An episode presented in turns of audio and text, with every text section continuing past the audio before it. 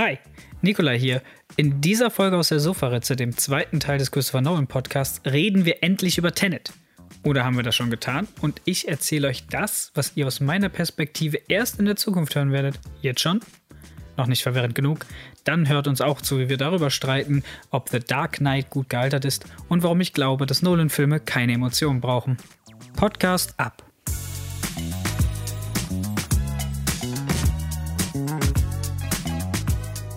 Und von Magiern gehen wir wieder zurück zur geflügelten Mannratte. The Dark Knight erschien 2008 und wenn The Prestige der erste ordentliche Erfolg von Christopher Nolan war an den Kinokasten, dann war The Dark Knight mehr oder weniger der Punkt, an dem er sich in den Olymp geschossen hat. Und zwar hat er mit diesem Film den ersten Superheldenfilm in die Kinos gebracht, der über eine Milliarde Dollar eingespielt hat. Über eine Milliarde? Über eine Milliarde, ja. Alter. Der ist, ist glaube ich, immer noch unter den Top 10 der äh, besten Box-Office-Filme. Oder ist mittlerweile draußen, ich weiß nicht mehr. Durch die ganzen Marvel-Filme ist das relativ, hat sich das relativ verschoben. Aber er ist sicher noch unter den Top 15, ich müsste nachgucken. Ja, ähm, wird er dem denn gerecht? Warum, warum ist dieser Film so erfolgreich? Was glaubst du?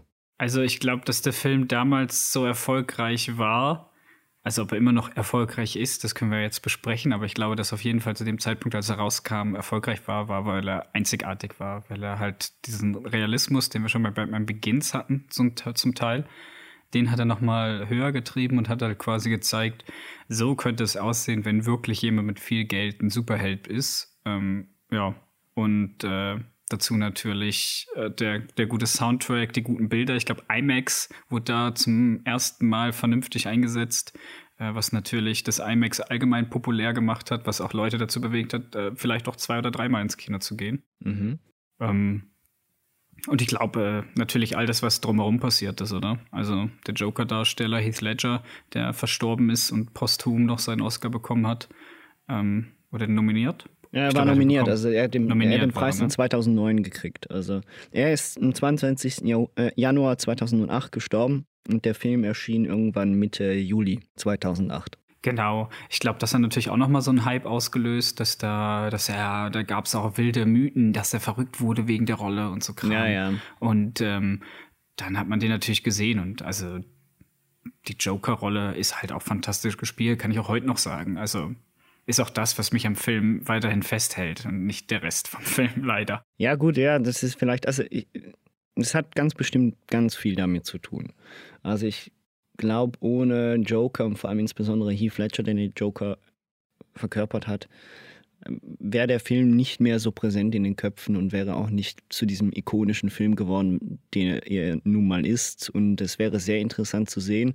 Äh, Heath Ledger ähm, in allen Ehren natürlich ähm, wie gut der Film oder beziehungsweise wie erfolgreich der Film im Nachhinein geworden wäre, wenn Heath Ledger nicht gestorben wäre vor dem Release des Films.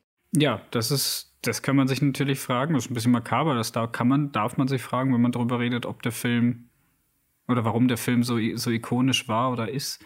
Ähm, andererseits natürlich, ähm, wie ich gerade schon gesagt habe, der Joker für mich steht und fällt der Film mit dem Joker, weil Nenn mir mal ein gutes Zitat von, von Batman aus dem Film. I am Batman. genau. Why do you want to kill me? Okay, um, we're, we're obviously having some failure of communication. I, um, I'm not picking up words. okay. Not, not gonna help the hitting. Look, I, I can't, I don't even know if that was a question or, or a declarative statement. What are you doing? I'm not joking. I can't, I really can't understand anything that you are saying. Und, äh, aber die, ja genau, aber die Joker-Sachen, die sind natürlich immer da, oder? Es geht nicht ums Geld, es geht um die Message, es, äh, why so serious?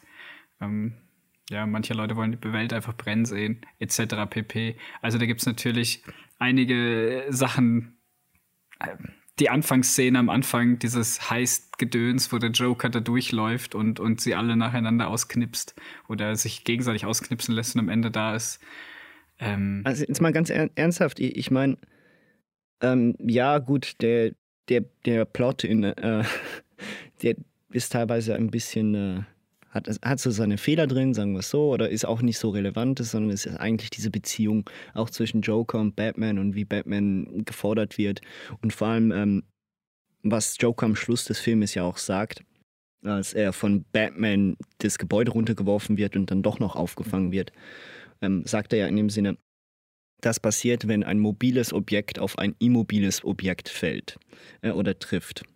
Und äh, macht dann eben den Direktvergleich zwischen ihm und Batman und sagt ihm, er sei nicht korrupierbar. Also er fragt ihn, du bist wirklich nicht korrupierbar, was ja auch eigentlich sehr interessant ist. Es sind diese zwei Gegensätze. Oder der eine, der, der das Chaos möchte und zeigen möchte, dass jeder Mensch, jeder Mensch seine Fehler hat und zum Bösen übertreten kann. Und auf der anderen Seite eine Person, bei der er das nicht hinkriegt. Du Du kannst es nicht ertragen, mich fallen zu lassen. Hä? Sowas passiert, wenn eine unaufhaltsame Kraft auf ein unbewegliches Objekt trifft.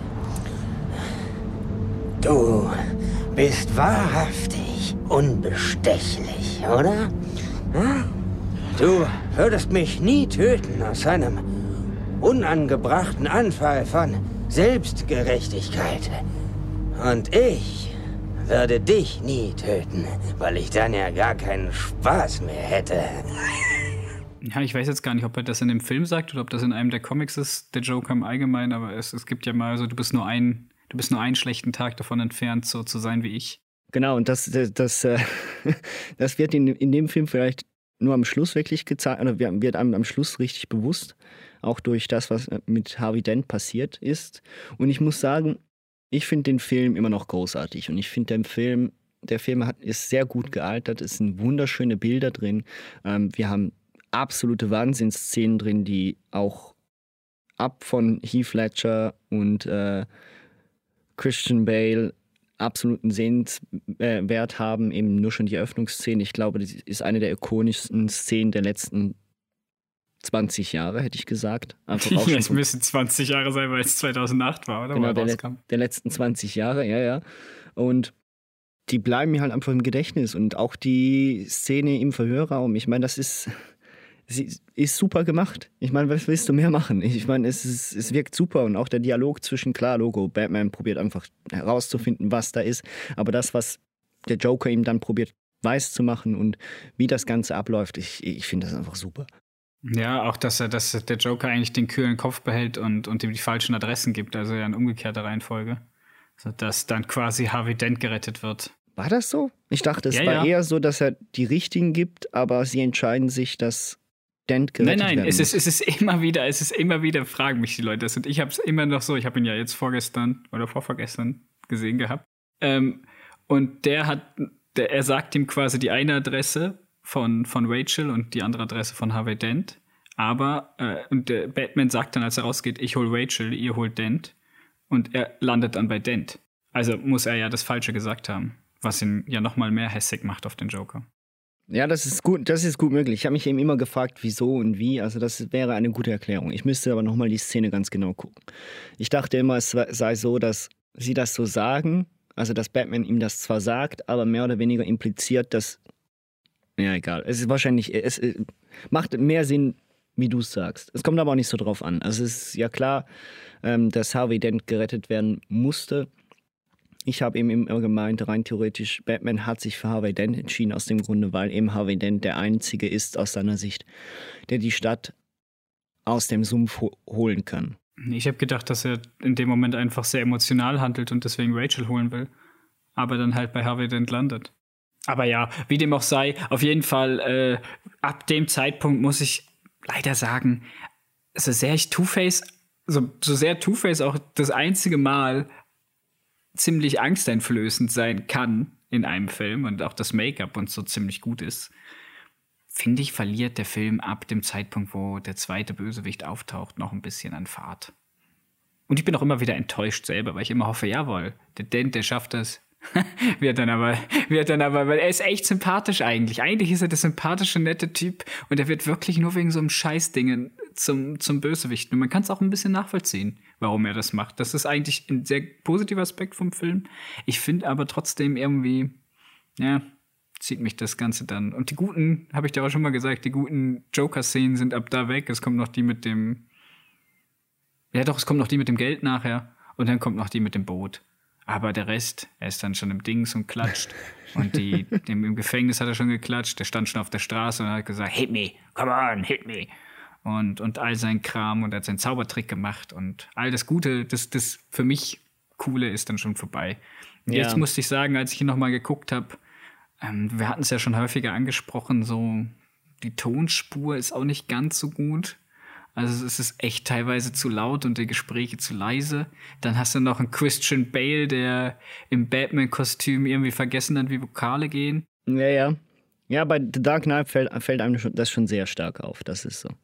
Absolut. Äh, ich habe nochmal nachgeguckt. Ja, eben, es ist so, wie du gesagt hast. Äh, Joker verarscht sie dort. Also Batman will ja eigentlich Rachel retten und wird aber an die falsche Location geführt. Geschickt, genau, ja. Ja, äh, wir können, ich glaube, wir sind uns in dem Punkt einig, dass der Film von der Rolle des Jokers getragen wird. Ich finde trotzdem, der Film hat auch so seinen Sehenswert und ich liebe den Film immer noch. Also ich kann ihn immer noch sehr, ger äh, sehr gerne und immer wieder gucken. Und ich meine, es ist, er war für die Zeit revolutionär, was er vor allem in Form eines Superheldenfilmes eigentlich auf die Leinwand gebracht hat. Ja, da gebe ich dir auch komplett recht. Also wie gesagt, früher, als ich den geguckt habe, ich weiß auch damals, haben, hab, hat man mich reingeschmuggelt, 2008, weil der Film war ja, glaube ich, ab 16 und ich war erst 14 oder so. Und ja, wir haben uns da Gleiche, irgendwie, wir haben mich, mich da reingeschmuggelt. Das war auch einer, einer der, der eindrücklichsten Kinoerlebnisse, die ich zu dem Zeitpunkt hatte. Viel mehr habe ich ja auch nicht wirklich also ich habe schon noch ein paar Sachen im Kino gesehen, aber halt nie so was Spektakuläres für meine Ansprüche. Ähm, und das war natürlich, deswegen war der lange, lange Zeit, habe ich den auch in Ehren gehalten und alles. Aber jetzt, wo es halt auch viele andere Superheldenfilme gibt, die auch in die Realismus-Schiene gehen oder zumindest sehr viel unterhaltsamer sind, äh, siehe Marvel, ähm, muss ich halt sagen, er ist nicht mehr, also er ist immer noch, ich würde immer noch sagen, ist ein, ein, ein wegweisender Superheldenfilm und auch ein wegweisender Film an sich für Christopher Nolan.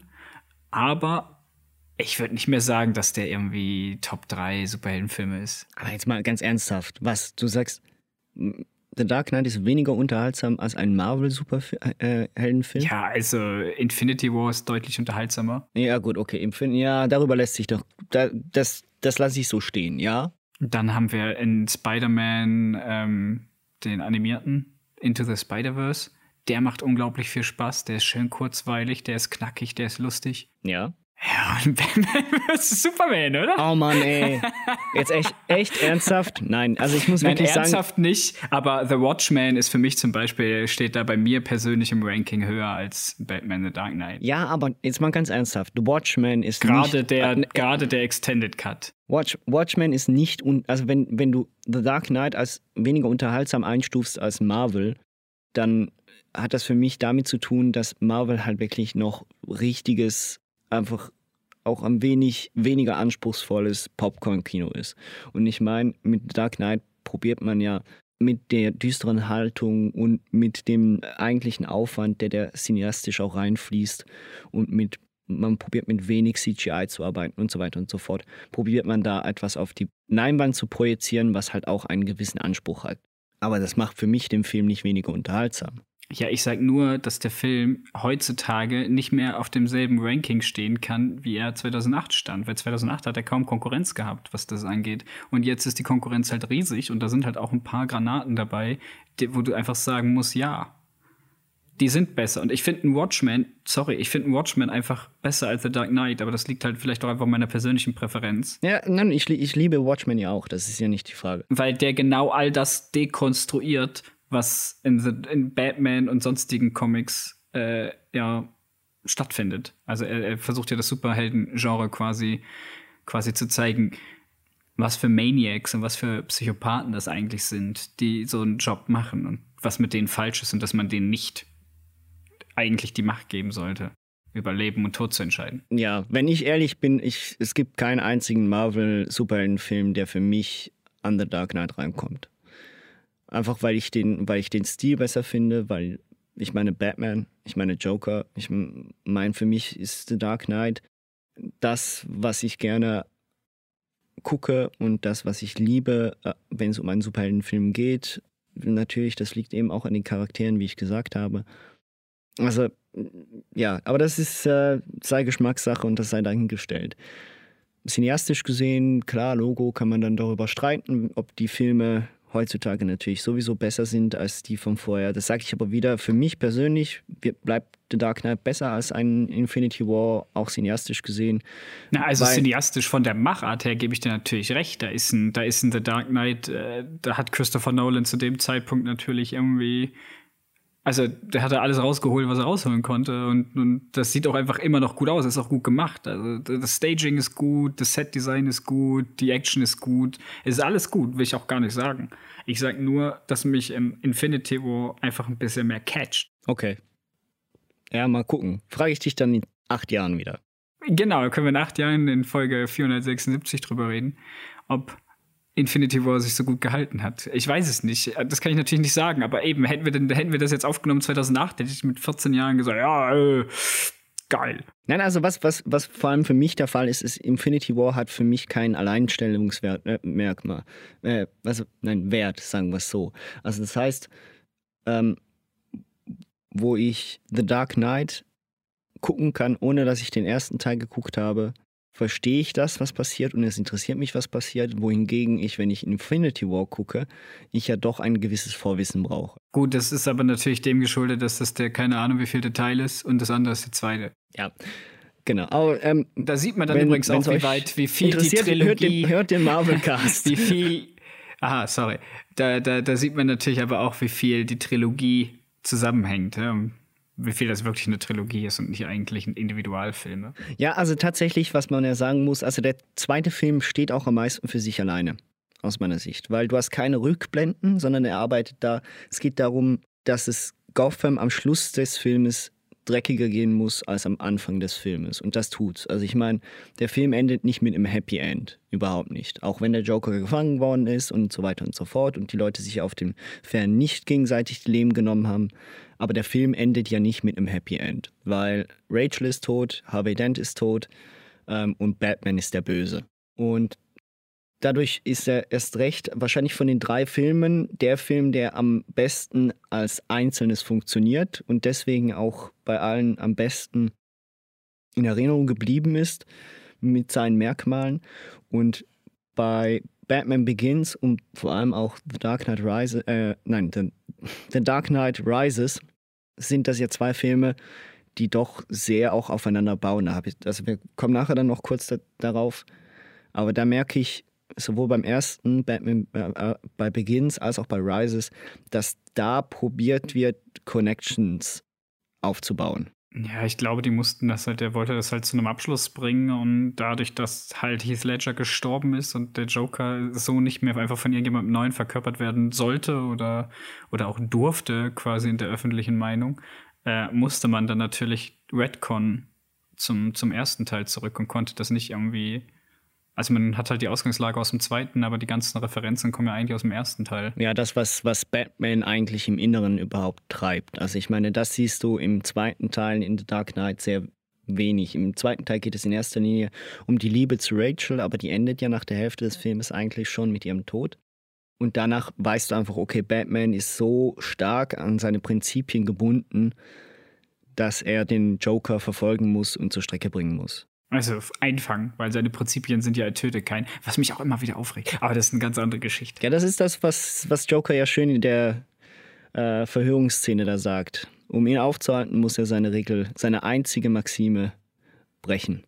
Hat er dann schlussendlich nicht müssen, aber ja. Naja, hat ihn ja auch nicht aufgehalten. Rachel ist gestorben. Die Stadt hasst ihn. Er hat sein Ziel also, erreicht. Der Joker hat eigentlich alles erreicht. Er wurde ja nicht aufgehalten. Absolut. Nee, er hat sein Ziel erreicht. Eben deswegen. Der Film endet nicht mit einem Happy End und deswegen ist auch die, die Stimmung am Anfang des dritten Teils ja sehr düster und bleibt es eigentlich bis kurz vor Ende. Mit The Dark Knight hat er einen der erfolgreichsten Superheldenfilme aller Zeiten gemacht, insbesondere im Jahre 2008, also als einer der ersten überhaupt. Zwei Jahre später brachte er dann einen Film heraus, der insbesondere bei Christopher Nolan-Fans, aber auch sonst unter vielen Filmkritikern als einer der revolutionärsten und interessantesten Filme des letzten Jahrzehnts gilt. Wir reden hier über Inception, über Träume in Träumen, in Träumen und das Ganze mit, Zeit, mit Zeitebenen. Also wir sind wieder zurück bei der Zeit. Wo Dark Knight zwar auch mit, mit Zeit in, in Verhältnis von Schnitten und schnellen Schnitten gearbeitet hat, äh, sind wir hier definitiv wieder beim Thema, wie sich Zeit im Traum verhält.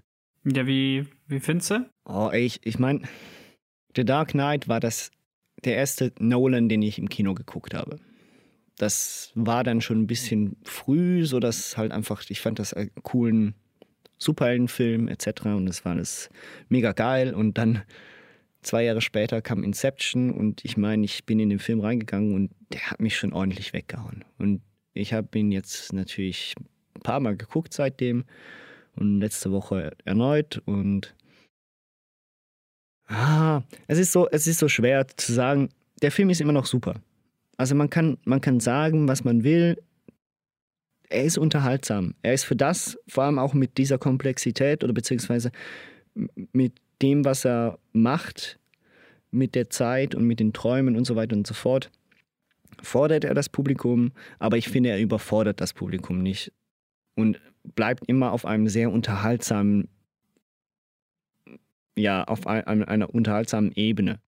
Ja, es gibt Punkte, die können einen stören. Ähm, teilweise ist es für mich ein bisschen zu stylisch gewollt, das Ganze. Teilweise geht mir insbesondere die Liebesgeschichte zwischen ihm und ihr, obwohl sie ein sehr fundamental, wenn nicht sogar das wichtigste Stück des Filmes ist, ein bisschen auf die Nerven. Das liegt aber natürlich in erster Linie an der Figur. Und in zweiter Linie daran, dass Christopher Nolan keine emotionalen Figuren schreiben kann. Und ja, genau. Und das zweite und das dritte wäre eben, weil äh, es wirkt alles ein bisschen zu cool. Man merkt hier bei dem Film, dass Christopher Nolan es hinkriegt, dass man weiß, was eine Person innerlich treibt, also was ihn dazu führt, in dem Sinne, das zu machen oder machen zu wollen. Aber die genaue emotionale Bindung zur Figur, die fehlt. Es ist immer so ein bisschen zu kühl. Ja, es ist auch überhaupt nicht nachvollziehbar, was er an ihr findet, weil in den ganzen Rückblenden, die wir sehen, ist sie irgendwie nie wirklich liebevoll oder sonst was, dass man sagen könnte, ja doch, sondern man sieht sie eigentlich immer nur ab dem Punkt, wo sie halt schon so suizidgefährdet ist. Ja, ja.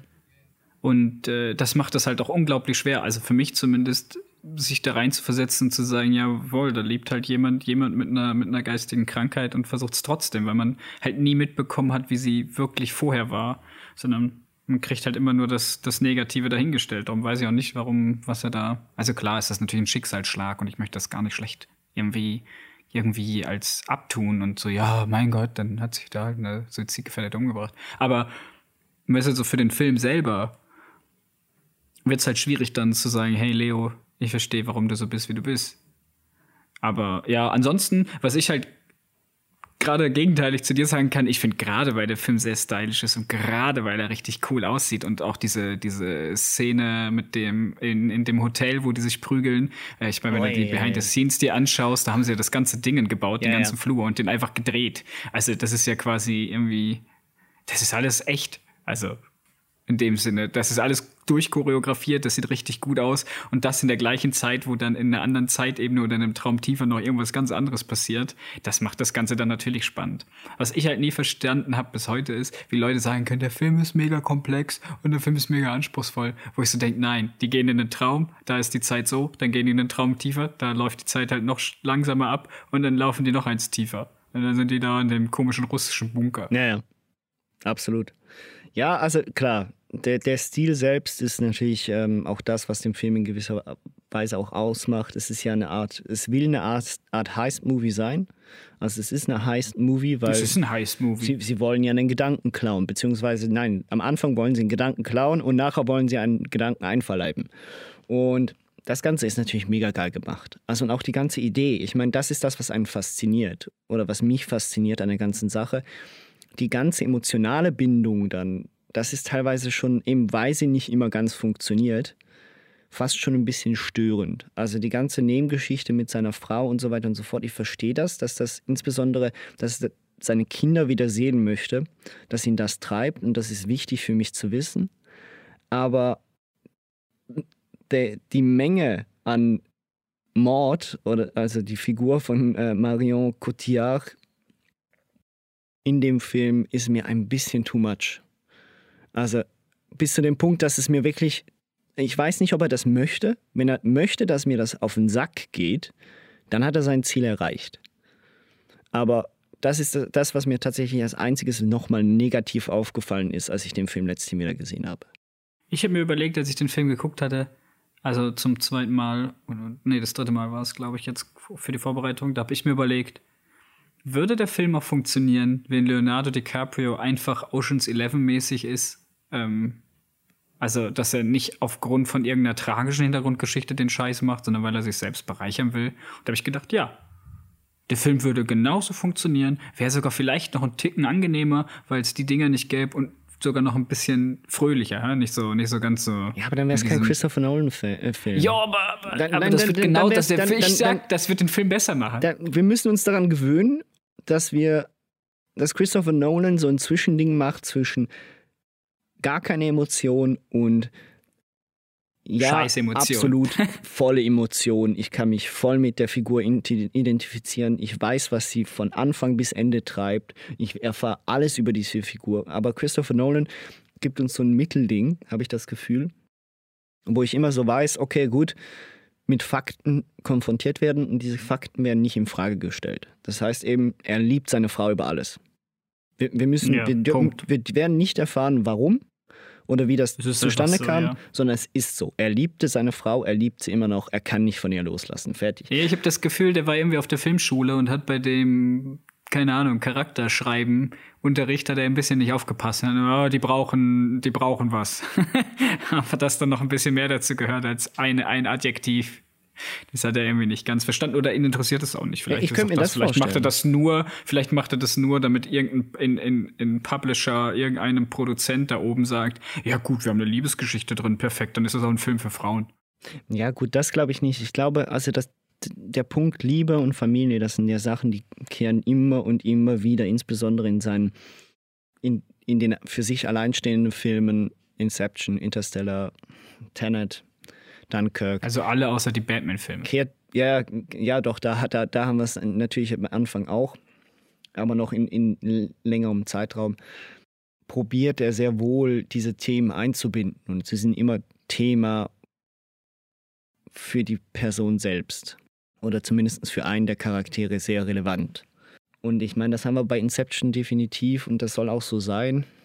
Es steht ab und zu dem Unterhaltungswert entgegen, aber das darf ja auch mal sein. So. Ja, natürlich darf es sein. Ich habe mir nur überlegt gehabt, wird es nicht, wäre es nicht sogar noch ein bisschen cooler und besser und wird es den Film nicht aufwerten? Und meiner Meinung nach, ich glaube, es hätte ihn aufgewertet. Ja, das könnte gut sein. Was man definitiv sagen muss, ist, dass der Film natürlich wie immer sehr hochstehend ist, was, was den Aufwand angeht und so weiter und so fort. Und ich meine, er hat wirklich Sachen auf die, auf die Leinwand gebracht, die vorher noch nicht da waren, die man so noch nicht gesehen hat. Und das ist ein Erlebnis, was man halt einfach nicht reproduzieren kann. Das, das erlebt man und das ist Wahnsinn und das bleibt einem dann auch. Aber das ist das, was einem dann auch wirklich bleibt aus dem Film. Die Szenen, wo sie Paris ähm, durchwandern und plötzlich alles in die Luft geht oder wo sie nachher die Straßen von Paris oben auf den Kopf setzt. Ich meine, das ist absolut genial und ist im Nachhinein fast schon ein Hindernis für die eigentliche Story, finde ich.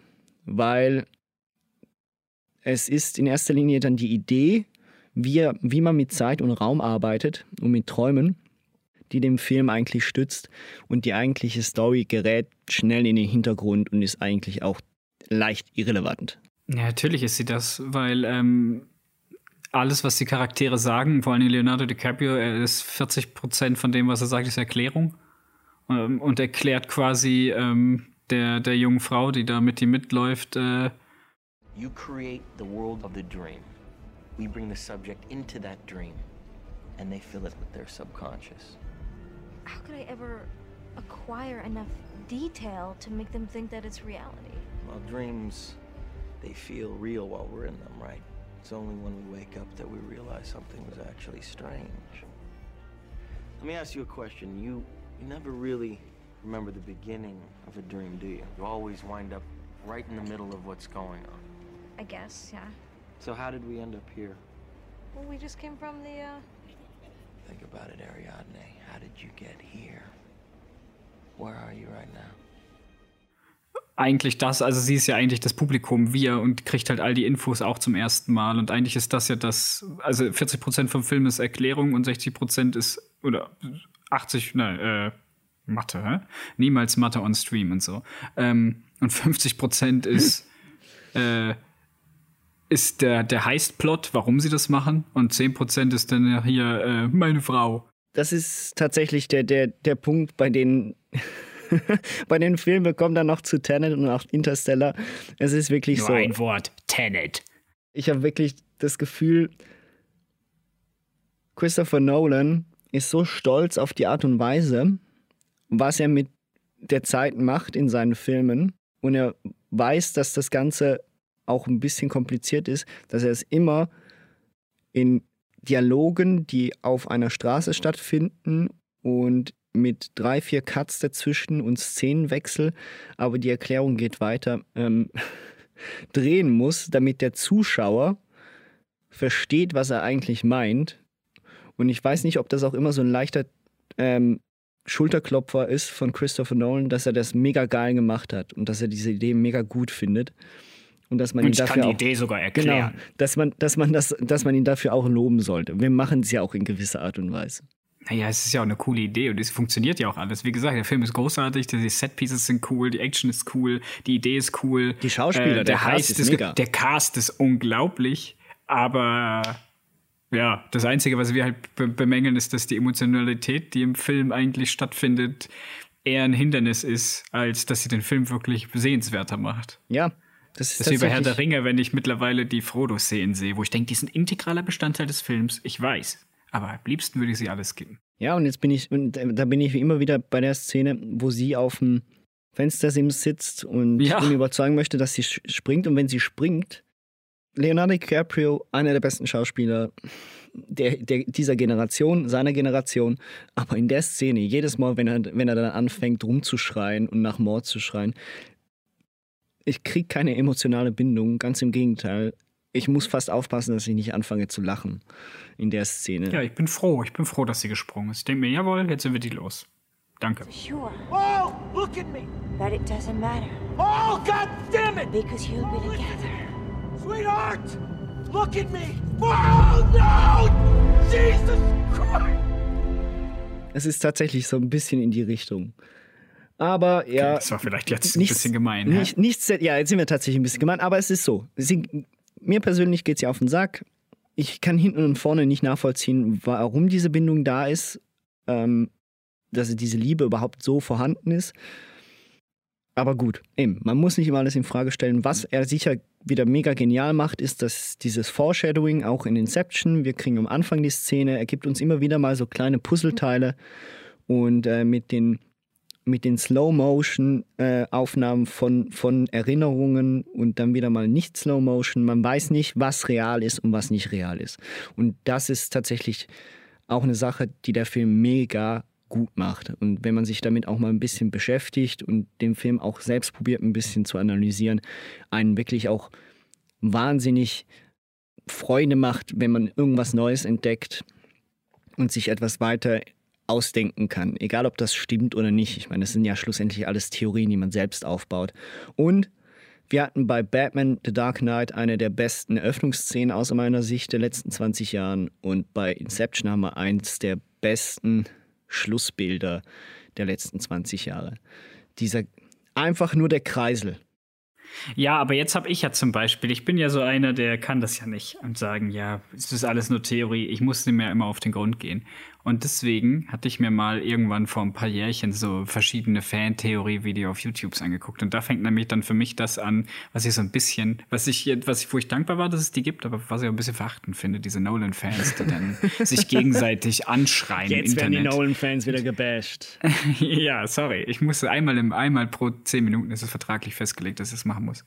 Und nee, dass ähm, die sich da gegenseitig im Internet anschreien, welche Theorie richtig ist. Aber die, die mit der ich zufrieden bin, ist die, dass der Kreisel, nämlich dass dieses, wie heißen die Dinger, Erinnerungsstück? Ja, äh, ein, ein Memento? Nein, nicht Memento.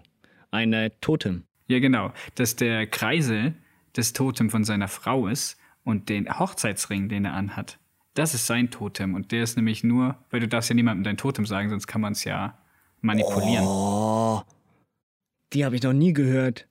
Und der Hochzeitsring von ihm, den hat er ja teilweise an und teilweise nicht. Und dass das das richtige Totem ist. Alter Schwede, wenn das stimmt, dann hast du mir gerade jetzt meinen Mind gefickt. Eben, ich sag ja, das sind so Sachen, die habe ich dann mal gelesen und dann habe ich gedacht, ja, das ist könnte genau, sein. Ey, Ich meine, das ist genau das, was Christopher Nolan ausmacht. Ich meine, das ist das, was die, seine Kritiker immer wieder sagen, dass er zu konstruiert ist und zu viel will und sich auch zu viel selbst mega geil findet mit dem, was er aufschreibt. Aber das ist der Grund, warum man diese Filme so liebt, weil es kommt nicht darauf an, was jetzt wirklich von all diesen Theorien richtig ist, aber sich damit zu beschäftigen, eigene Theorien zu entwickeln, nachzulesen, was es eventuell bedeuten könnte. Das ist das, was mega geil ist und einen auch immer wieder an diese Filme zurückbringt. Und ja, teilweise guckt man sie dann halt einfach aus Unterhaltungsgründen, aber ab und zu möchte man nochmal etwas genau angucken und wissen, wie, wie war das? Und man sieht immer wieder Details. Vielleicht ist es auch nur ein Requisitenfehler, weißt du? Aber wenn es nicht das ist, wenn es tatsächlich diese Idee ist und wenn das seine Idee war, hey, ich meine, what the fuck? Ja.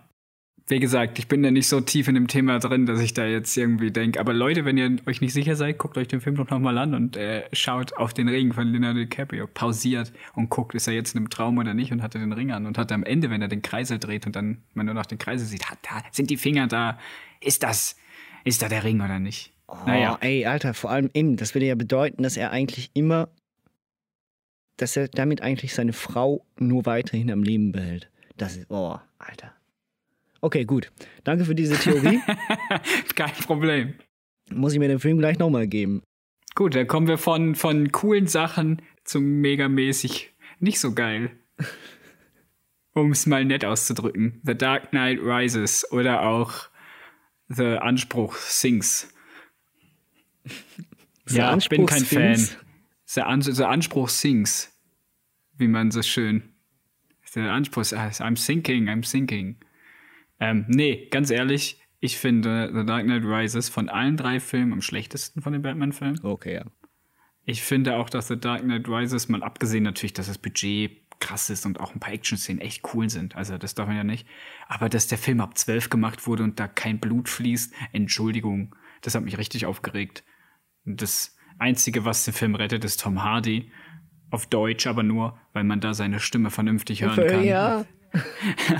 Und sie digital aus allen Boxen gleichzeitig kommt. Es gibt ihnen Macht über mich. Was soll das? Ihr Geld und ihre Infrastruktur waren wichtig. Bis jetzt. Was sind Sie? Ich bin Gothams Abrechnung. Hier, um die Zeit zu beenden, die ihr euch viel zu lange geliehen habt. Wäre denn echt einfach nur. So, dann the, the best made my. Und äh, ja. Das ist alles, was ich über den Film sagen möchte. Ich möchte mich nicht noch mehr aufregen, als ich schon, als ich bei meiner letzten Sichtung, wo ich dachte, Mann, ist das ein Schrott. Ah, komm, jetzt bist du ein bisschen hart, finde ich. Also, The Dark Knight Rises ist tatsächlich der Film der Batman-Reihe und eigentlich auch wahrscheinlich der Film von Christopher Nolan, bei dem man das Hirn lieber ausschaltet. Also er, Und die Augen auch. er ist, er ist der Marvel, er ist der Marvel-Film unter den Christopher Nolan-Filmen. also wirklich, äh, viel näher kommst du bei, mit Christopher Nolan nicht an die Marvel-Filme ran als mit The Dark Knight Rises, weil was das teilweise für absoluter Humbug ist, was da abläuft. Also rein von der Motivation der Charaktere. Wir fangen, reden über Catwoman. Ich meine, klar, gut gespielt von Anne Hathaway, äh, sieht auch gut aus in dem Outfit. Ob sie nicht eventuell der falsche Cast ist, naja, lässt sich dahinstellen, das ist auch Geschmackssache. Aber die Motivation dieser Figur ist ja doch sehr fragwürdig. Und Das ist aber bei Catwoman immer so. Da muss ich jetzt mal ausnahmsweise mal den Film doch tatsächlich beschützen vor dieser Kritik, weil ich finde Catwomans auch Beziehung, also Selena Kyles Beziehung zu, zu Bruce Wayne und, und Catwoman Batman, das ist ja immer so ein bisschen, man weiß nie, steht sie wirklich auf ihn oder als wäre sie das bipolar. ja, ja, als hätten die, die haben ja eh, das, ist- das ist ja das, was ich dann wieder in Watchmen mag. Da wird gesagt, dass sie alle einen Knacks haben. Und da wird es einfach dargestellt, als wäre es voll normal, dass man so Beziehungen führt. wo ich halt einfach wirklich wi- wieder sagen muss, rein vom, eben wenn man sich das, wenn man das Hirn ausschaltet und ein bisschen Bescheid weiß über das, was vorher passiert ist und so, dann ist der Film gar nicht so schlecht. Ich meine, wenn man nicht hinterfragt, was bestimmte Sachen eigentlich überhaupt sollten und warum das jetzt so passiert, okay. Und wenn man, wenn man dann natürlich nachfragt, wieso die Leute nicht schon längstens gecheckt haben, dass Bruce Wayne Batman ist, ja gut, okay. Aber damit machst du dir einfach, damit machst du den Film will- willentlich kaputt aus meiner Sicht. Ähm, Ja gut, das müssen wir uns ja auch nicht fragen. Nein, eben, das ist muss man ja mit nicht fragen, oder? Warum, warum weiß man nicht, wer Zorro ist, nur wenn er die Augenbinde aufhat? Also, Entschuldigung. Und ansonsten, ich meine wieder vom Aufwand, von, von, von dem, was der Film auch bietet. Ich meine die Szene mit dem Footballstadion. Ja, scheiß Steelers. Ey, ey. Finde find ich geil, ja. In den Steeler-Farben. Gegen Rapid City spielen die. Nein, und äh, auf jeden Fall, es sieht einfach. Und wenn du weißt, dass das ein gefülltes Stadion ist mit richtigen Leuten und du merkst das auch, du merkst, dass das nicht CGI ist und einfach nur Greenscreen, dann macht das Ja, bis richtig. der Boden dann Der einfällt. Boden dann, ja, der Boden. Dann macht das richtig Spaß. Du, das ist der Wahnsinn. Und klar, Logo, es ist wieder völliger Schwachsinn, dass wieder alle. Das ist so eine Sache, du hast im, im Batman Begins hast du kritisiert, dass das mit den Abflüssen so typisch Comic ist, dass es eigentlich schon lächerlich ist, dass es überhaupt in so einem Film passiert. Ne? Dass man das Giftgas, äh, die Chemikalien in den Abfluss äh, gibt und dann Und über dann die mit den. Mikrowellendingen. Aber dass, dass alle Polizisten von Gotham in die Kanalisation gehen, um Bane zu suchen. Ich meine, Mhm. viel dümmer geht's ja nicht. Mal ganz ehrlich. Alles, was sie machen, ist dumm in dem Film. Auch die Atombombe, die ja wegfliegt. Absolut. Nein, also deswegen. Reaktionen auf bestimmte Aktionen in dem Film sind sehr fragwürdig und so, aber der Film ist stilistisch und von der Aufmachung her wieder mega geil und ich. Es gibt ein schlimmeres Ende für einen Film oder für eine Saga wie die Batman-Saga, finde ich. Ja. Michael Caine, der, der grinsend in irgendeinem Restaurant sitzt. Das ist mega süß. Ich meine auch Michael Caine, allgemein a, a very emotional Michael Caine. Ähm, ich, ich glaube, Michael Caine hat noch nie so viel weinen müssen wie in den ganzen Batman-Filmen. Aber er, er macht das geil. Ich meine, ich finde, das gucke ich auch gerne. So ist es ja nicht. Aber ja. Er ist so Und nichts. dann er bricht er ihm nichts- den Rücken und dann wirft er den in den Brunnen und dann muss der, dann schafft er es ohne irgendwas wieder hochzuklettern. Ah, war sein, sein Wille, ich weiß, aber ein gutes, es gab ein gutes, es gab ein gutes Pasta, ein Copy-Paste auf, auf Reddit dafür, oder? Von wegen, ich wurde im Dunkel, ich, du bist durch die Dunkelheit irgendwie kurz reingekommen, aber ich wurde erschaffen und hab da drin gelebt, bla bla bla bla. Das ist nur lustig. Oh, you think darkness is your ally? You merely adopted the dark. I was born in it, molded by it. I didn't see the light until I was already a man. By then it was nothing to me but blinding. Ich mag den Film echt nicht. Ich hab gesagt, ey, nach, jetzt, ich habe The Dark Knight gesehen und dachte, ja gut, der ist nicht so schlimm wie The Dark Knight Rises, der ist immer noch sehr gut eigentlich sogar. Aber The Dark Knight Rises setzt dem Ganzen die Krone auf. Da hat Nolan, ich weiß auch nicht, der hätte lieber Inception 2 machen sollen. Aber er war ja vertraglich gebunden, den zu machen. Also ich meine, bösen Zu böse Zungen würden ja behaupten oder behaupten, dass The Dark Knight Rises einfach nur vertraglich verpflichtet war, für Christopher Nolan den noch zu machen, damit er überhaupt dann Filme wie Interstellar und so machen durfte. Murphy! Ja, da sind wir auch schon beim Thema. Murphy. Interstellar. Ähm, das. ja, wollen wir wirklich einfach aufhören mit The Dark Knight Rises? Guckt euch den an, wenn ihr euch, wenn ihr zweieinhalb Stunden keine Lust habt auf euer Leben und aber auch nicht wollt irgendwas, dass ihr dabei was lernt oder unterhaltet werdet, dann schaut euch The Dark Knight Rises an. Nehme ich meiner. Es ist, es, mein Fazit: der Marvel-Film unter den Christopher Nolan-Filmen. Mein Fazit: Dreck. Also man kann sich, also immer noch besser als die Hälfte der Marvel-Filme, aber auch schlechter Nein. als die andere Hälfte der Marvel-Filme. Zu dem Thema nochmal den Link zu unserem Marvel-Podcast. da seht ihr, dass das nicht stimmt. Iron Man 2 ist mindestens genauso gut wie The Dark Knight Rises. Oh mein Gott, that, that's a hot take. naja. Ähm, also Interstellar. Interstellar. Kommen wir zu was halbwegs Guten. Interstellar ist so ein bisschen der Versuch von Christopher Nolan, glaube ich, sein 2001 zu drehen. Es war sehr, sehr, sehr, sehr vieles angelehnt an 2001, jawohl. Also äh, vor allem dann in, in Space selber und so. Das sind dann auch schöne Bilder, das sind sehr schöne Szenen. Auch da, damit wir es abgehandelt haben, ich meine, rein visuell ist der Film ähm, eine Wucht. Das sehe ich ähnlich, ja. Das ist absolut der Fall. Ich finde, der Film, insbesondere im Vergleich zu 2001, wenn er den Vergleich überhaupt machen, überhaupt machen möchte, ist mir teilweise ein bisschen zu hektisch. Gut, sorry, dass ich jetzt so lache, aber du hast mir ja mal gesagt, dass du bei 2001 eingeschlafen bist. Ja, oder? bin Dass ich auch.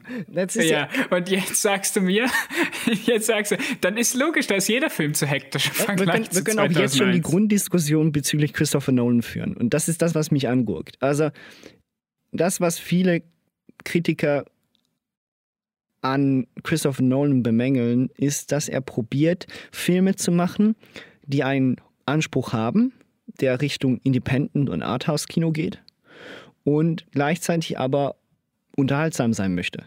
Und dass er das nicht immer ganz zur Gänze hinkriegt. Ich finde aber, das muss man nicht immer in Frage stellen und nicht immer kritisieren. Das darf man kritisieren, aber ich finde es falsch, dann zu sagen, dass das schlecht ist, weil das, was er versucht, ist aus meiner Sicht sehr lobenswert und vor allem kriegen auch die wenigsten überhaupt ansatzweise so gut hin wie er. Und ja, klar, Interstellar ist rein von dem, wie man Figuren emotional wirklich ans Publikum verkauft und wie man Szenen vielleicht auch ein bisschen visuell interessanter gestaltet, nicht perfekt und kommt vielleicht auch nicht ganz an das Beispiel von, von 2001 hin, aber er ist dafür unterhaltsam. Klar, es gibt bestimmte Szenen, wo er wieder mit seinen Theorien kommt und etc. und so weiter und so fort. Die brauchst du halt, aber wirklich spannend sind die nicht. Gleichzeitig muss ich aber auch sagen, 2001 ist für mich anstrengend. Das ist ein Film, den gucke ich schon gerne, aber dann muss ich mich wirklich drauf einlassen und dann weiß ich, dass ich da jetzt zwei bis zweieinhalb Stunden sitze und dass das nicht einfach Unterhaltung ist, sondern dass das Kunst ist.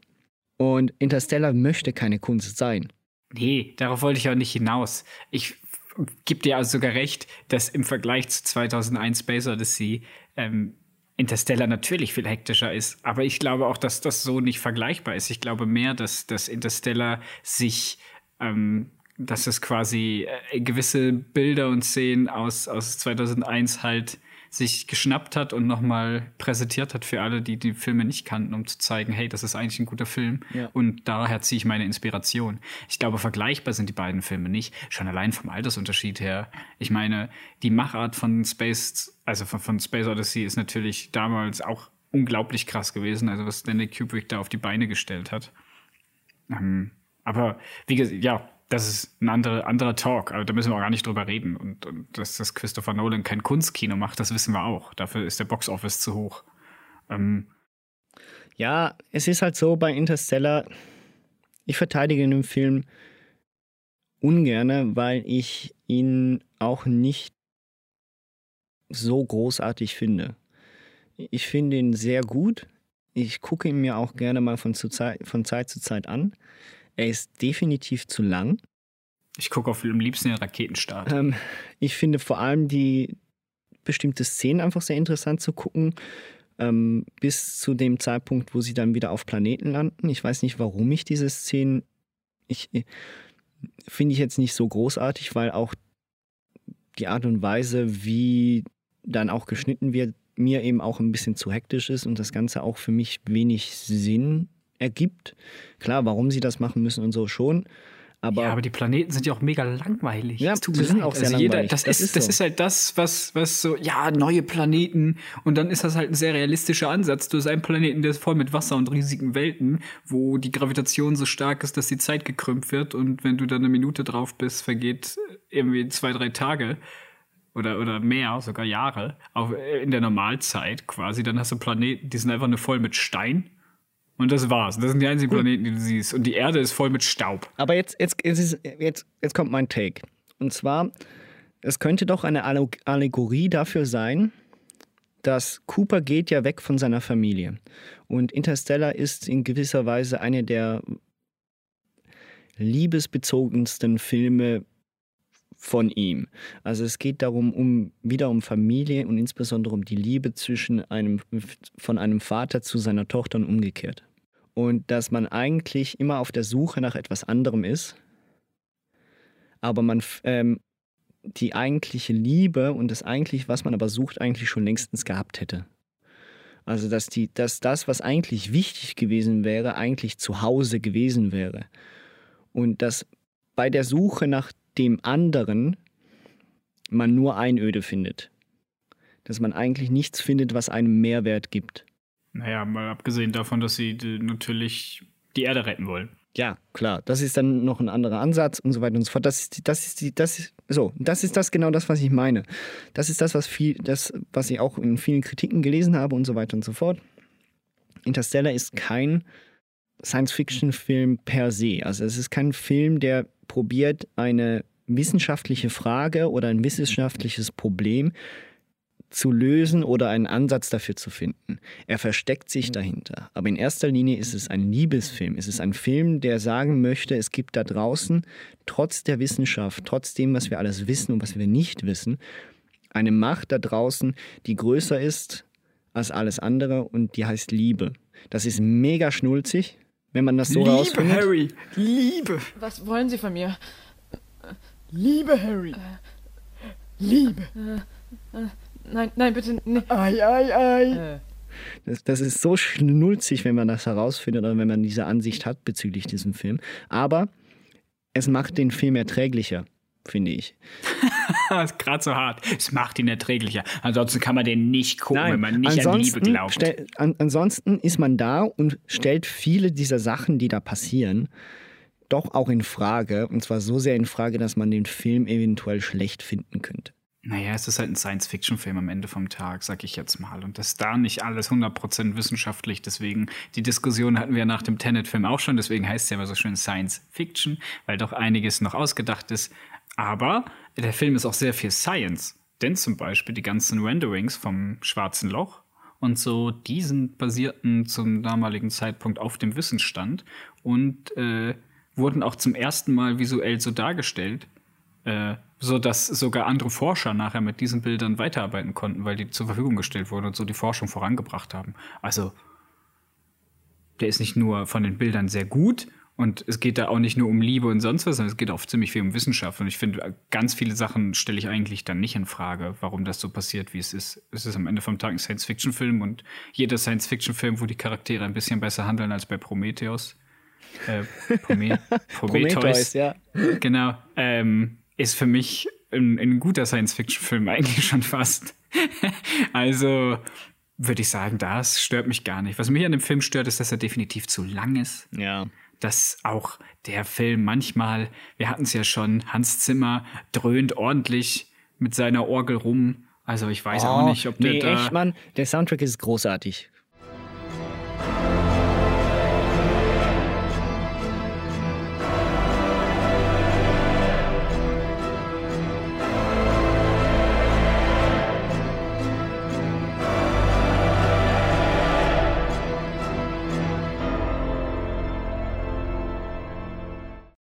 Der Soundtrack ist schon gut, aber er ist schon sehr laut. Ja, und teilweise großartig. übertüncht er auch die, die Gespräche. Klar ist das natürlich in, in ein Entscheid vom, vom Regisseur gewesen am Ende vom Tag, der das vielleicht auch wollte, dass diese Dialoge auch gar nicht so wichtig sind, sondern dass die, der Moment und die Emotion in dem Fall viel wichtiger ist.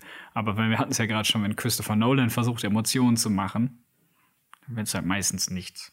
Wobei die Szene, wo er all die Videos anguckt, die ist schon ein bisschen herzzerreißend beim ersten Mal. Und wenn du dir dann das Gesicht von Nicolas Cage vorstellst, weil du so ein Deepfake mit Nicolas Cage gesehen hast, dann ist die Szene leider nur noch zum Schießen. Aber für das erste Mal ist sie doch sehr traurig. Sie ist sehr traurig, das ist so. Ich finde, eben, der, der Film macht einiges oder sehr viel richtig und scheitert dann ein bisschen an der Größe, die er hat, also in vielerlei Hinsicht. Ich glaube, Christopher Nolan hat sich bei dem Film das erste Mal wirklich ein bisschen leicht übertan mit dem, was er alles erreichen wollte und zeigen wollte und ähm, auch sich wieder ein bisschen selbst auf die Schulter klopfen wollte und äh, führt dann dazu, dass der Film leicht überladen wirkt. Das, das gebe ich dir in allen Punkten recht. Aber der Cast ist eigentlich auch wieder gut. Michael Caine, äh, Matthew McConaughey, äh, da haben wir auch wieder Catwoman. Wie heißt die? Anne Hathaway. Also, super Car. Äh, Dings spielt natürlich auch mit, die Tochter Murph als Erwachsene. Ähm, äh, Jessica Chastain. Jessica Chastain, genau. Jo. Und von daher ja, eigentlich und auch da der, der, der, der Affleck-Bruder. Ähm, Casey. Casey Affleck spielt auch noch mit. Genau. Und Matt Damon. Matt da oh ja, Spoiler. Mein Gott. Oh, ich habe, glaube ich, Matt Damon noch nie so sehr gehasst in dem Film. Ich habe das auch nicht verstanden. Null. Das, das ist, auch so eine Sache, die ich nicht an dem Film der, verstehe. Der geht mir so auf den Sack. Das habe ich alles nicht verstanden. Warum ist der so, wie der ist? Was ist warum? Ja, eben. Also gut. Gut, wir machen das mal so. Wir schneiden mal Interstellar und nehmen einfach die ganze Szene auf diesem Planeten raus. Dann kürzen wir den Film, damit kürzen wir den Film um 20 bis 30 Minuten. Mhm. Und, äh, und dann wahrscheinlich haben wir funktioniert der Film dann besser. Äh, die wollen ja nachher nochmal an diese Station andocken, oder? Die da außerhalb von diesem Planeten ist. Und er fliegt ja vorher davor und will dann da rein, aber irgendwas funktioniert nicht, deswegen explodiert das dann. Und dann müssen sie in diesem wahnwitzigen Versuch anzudocken und mit dem gehen die ja dann nochmal in diesem anderes schwarze Loch. Das sieht alles sehr geil aus, ist auch vom Sound her ziemlich cool. Ich hatte das aber auf meiner Anlage gehört. Es macht schon, also wenn das Ding in die Luft fliegt, da erschrecke ich mich jedes Mal, wo ich weiß, was passiert. Und äh, aber das hast du ja dann alles eigentlich nicht. Also, ja. Nein, nein. Es Es macht dann war, keinen war Sinn, jetzt dass auch nicht so ernst gemeint, aber die ganze Aber ja, die es- Szenen man- auf dem Planeten selbst. Man hätte den auch einfach abholen können und der hätte nett sein können und dann hätte man mit dem das Ganze gemacht. Aber ja, gut. Ja gut, eben, man aber da sind wir halt wieder bei dem Thema halt Damon- eben, dass es da Damon draußen nur Kälte und nichts gibt und dass man eigentlich sich die, ja, dass man, dass wir wieder bei dem, bei dem Zuhause sind, was wir eigentlich haben und dass es keinen Sinn hat, wegzulaufen, obwohl sie am Schluss natürlich eine Welt, Welt finden, auf der sie das. Was ich ja auch bis heute nicht verstanden habe, warte mal, weckt der Matt Damon aus diesem Schlaf auf, gell? Ja, genau. Aber müsste er nicht trotzdem gealtert sein? Nö. Ah, Das ist ein okay. Kryoschlaf, da alterst du. also Stimmt, wenn, so dann alterst das. du nur sehr, sehr langsam. Ja, weil die waren ja trotzdem diese 23 Jahre unterwegs. Ja, ja. Darum hatte ich mich gewundert, warum Matt Damon noch so aussieht, wie er aussieht. Ja, das ist ja eh allgemein auch. Also das, das muss man wieder sagen, er arbeitet mit der Zeit wieder in dem Film auch eher unterschwellig, aber es ist ein extremer Faktor, der sehr wichtig ist. Also es ist das erste Mal, dass die Zeit auch wirklich nicht nur einfach in Bezug eines Auftrags, sondern auch in Bezug auf das Leben selbst einem aus den Händen gleitet. Also der, die Zeit ist der eigentliche Gegner in diesem Film. In einer Welt, wo die Zeit der Gegner ist, kommt Matthew McConaughey und hilft. Alright, Ja. alright, alright. Interstellar, kurz zusammengefasst. Kommen wir nun zu einem besseren Film als Interstellar, nämlich Dunkirk. Der ist nämlich von vorne bis hinten großartig und an den gibt es nichts auszusetzen. Habe ich recht, Konstantin? Und damit können wir zu Tenet übergehen. Korrekt. Also wir müssen über Dunkirk auch nicht groß reden. ich glaube, es ist, Haben wir das abgehandelt. Ja. Findet jeder gut. Ähm, guter, guter Film.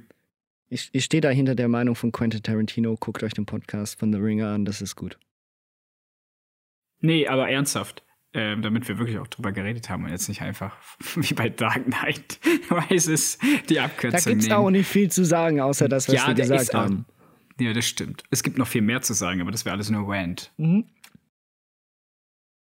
Und deswegen reden wir lieber über Dunkirk, der nämlich eigentlich oder nicht nur eigentlich, der ist einfach ein sehr, sehr, sehr guter Kriegsfilm. Auch wenn ich jetzt mit dir schon häufiger die Diskussion gehabt habe über 1917 oder Dunkirk, aber das steht ja jetzt hier gar nicht zur Debatte, sondern Dunkirk ist äh, im Vergleich zu all den neuen Filmen, finde ich, schon fast, fast richtig sein Meisterstück. Oh ja. Da triffst du absolut äh, meinen Nerv. Ich muss sagen, ich glaube, Dunkirk ist mit The Prestige aus meiner Sicht der Film, der am besten funktioniert, der am komplettesten ist, der für sich alleine ein Meisterwerk ist. Also der einfach funktioniert. The Prestige ist noch mehr Richtung Unterhaltung und Dunkirk ist dann schon mehr Richtung eben Arthouse und Anspruch. Ähm, was gibt eben, es, es, fängt an mit der Eröffnungsszene. Ich glaube, wir haben den Film zusammen geguckt auf deiner Anlage und ich meine, das ist, das sind massiv, also wirklich geile Bilder, die wir da haben, mit den Pamphlets, mit den Flyern, die da runterfallen. Und dann fängt die Action an und sie lässt dich ab dem Zeitpunkt bis zum Ende nur selten verschnaufen.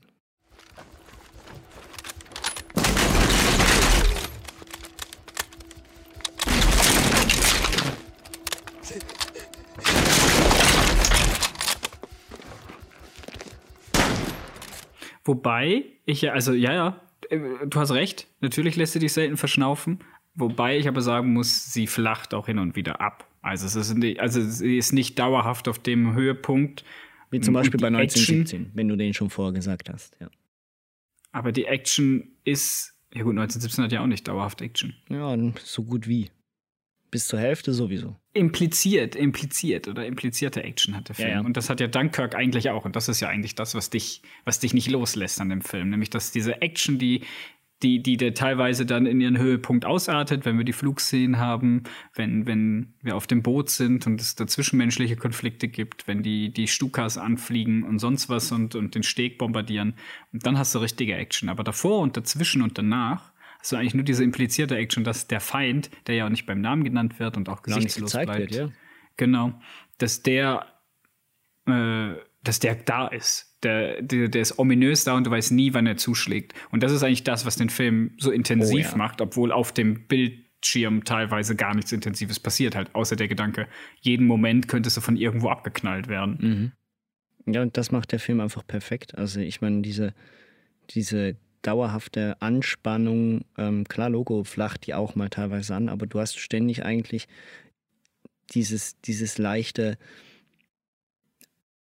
Gespannte, dass du eben nicht weißt, was genau passieren wird und was passieren könnte und versetzt einen dort, klar, und da sind wir auch wieder ein bisschen beim historischen Aspekt, einen auch gut in diese Situation, dass du nicht weißt, was überhaupt passieren kann und ob du die nächsten Minuten überhaupt überlebst, obwohl momentan alles ruhig ist.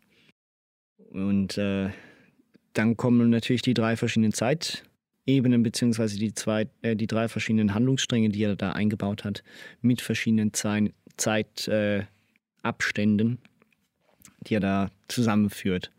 Und das ist halt auch wieder mega geil gemacht, finde ich.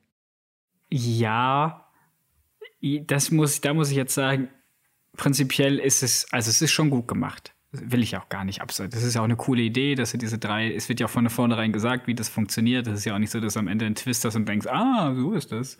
Sondern eigentlich weißt du ja von vornherein Bescheid, welche Zeitebene wie lang ist. Ich finde nur, dass dieser Aspekt dem Film äh, nicht gerecht wird also dass man sagt, das ist gut. Ich finde, es ist so viel anderes, viel, viel besser, als dass du halt diese Zeitspielerei hast, die es schon braucht, damit der Film funktioniert, wie er funktioniert. Aber ich finde halt nicht, dass es den Film deswegen ausmacht. Ich finde, das macht den aus, dass es dieses historische Bedrückende ist, dass es äh, das Setting ist super gut, äh, diese, dass alle Soldaten gleich aussehen, ähm, ist perfekt. Also das Set, die, die, die Kostüme sind super, die, die Dialoge sind klasse, ähm, eben das, das Zwischenmenschliche ist fantastisch gelöst.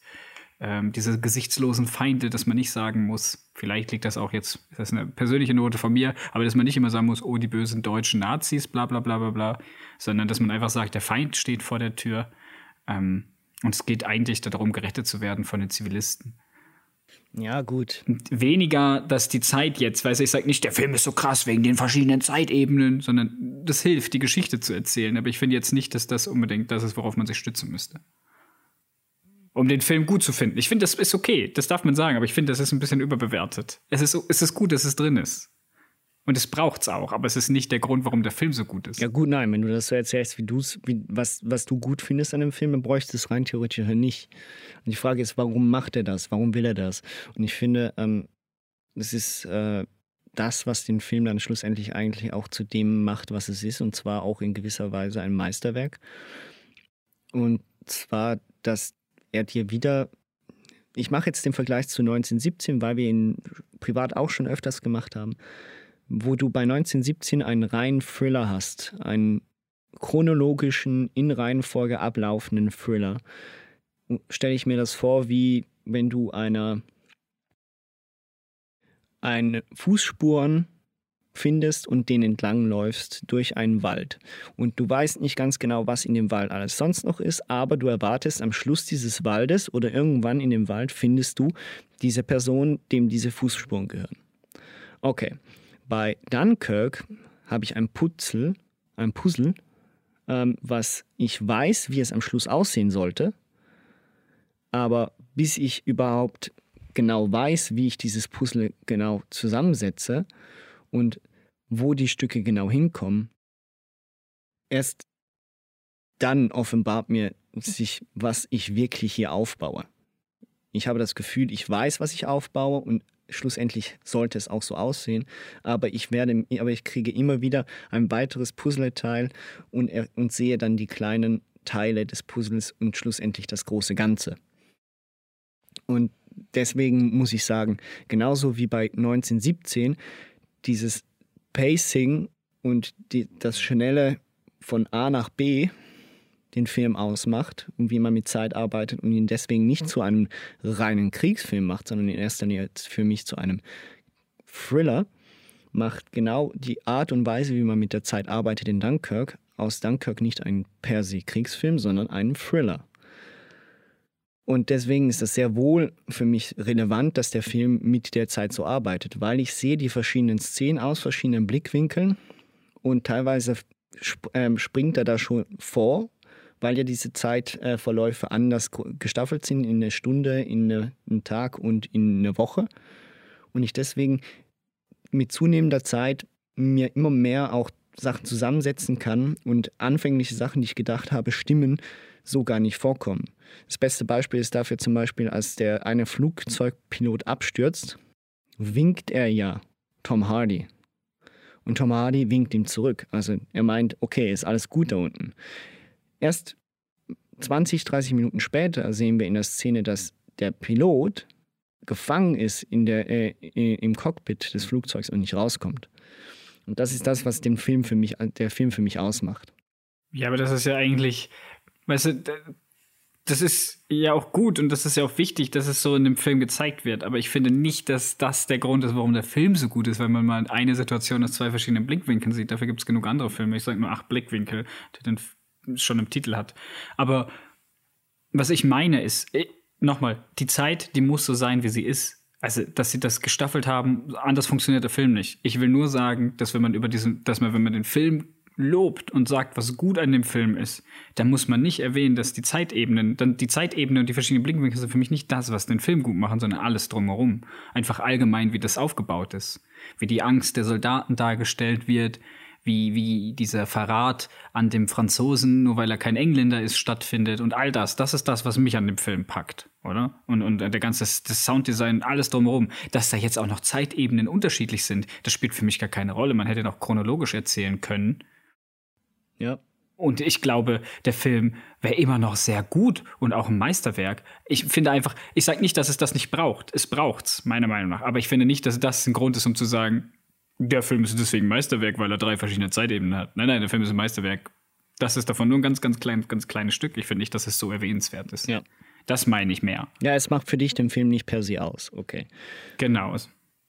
Ob da jetzt ein Zeitspielchen dran findet oder nicht, das ist halt Nolan, der sich da wieder selber, wie du vorhin gesagt hast, irgendwie auf die Schulter klopfen musste und so sagen, ich habe nochmal einen Film mit Zeit. Uh. Ja, interessant ist natürlich auch, dass der Film ähm, als Hauptprotagonist natürlich auch ein Nobody ha hat. Also in dem Sinne, man, man kennt den Hauptdarsteller gar nicht.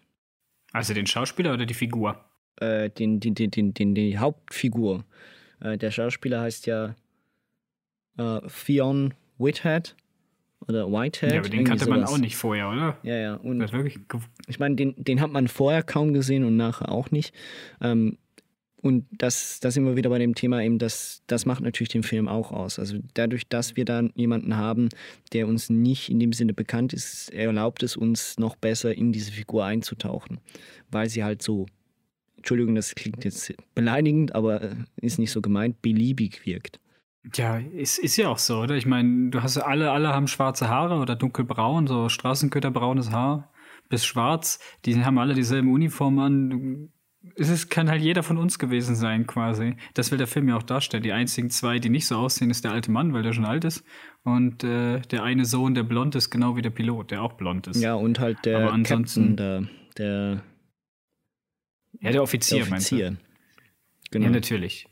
Von Aber das sind ja auch die Charaktere, die, genau, das sind ja auch die Charaktere, die rausstehen sollen. Ja, ja, tatsächlich, die auch ein Alleinstellungsmerkmal haben sollen. Ähm, ein ganz wichtiges Thema, bevor wir den Film äh, dann durchgehandelt haben, ist natürlich, was den Film auch ausmacht. Ist wie bei fast allen Christopher Nolan-Filmen, aber da ist sie Teil der Handlung, beziehungsweise wichtig auch für den Ablauf, die Musik.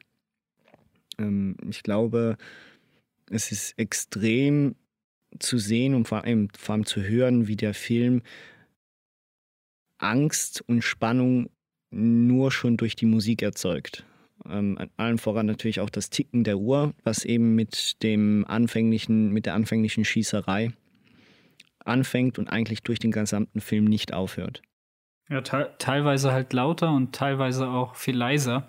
Vor allen Dingen dann, wenn die Flugzeugkämpfe sind und das Ding in den Bass kommt, dann äh, merkt man, dass da ein Ticken die ganze Zeit ist und auch der Nachbar unter einem. Ähm,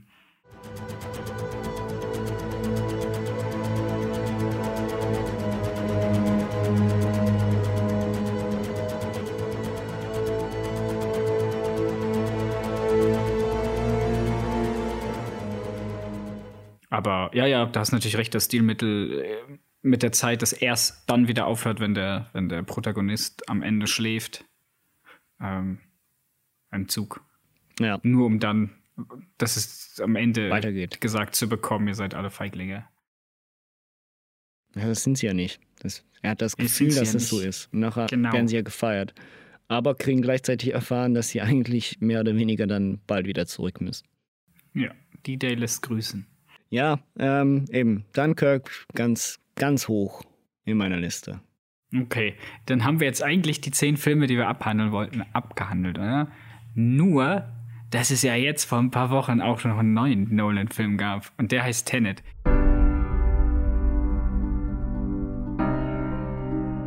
To do what I do, I need some idea of the threat we face. As I understand it, were trying to prevent World War III. I'm not saying Armageddon here. No. Something worse.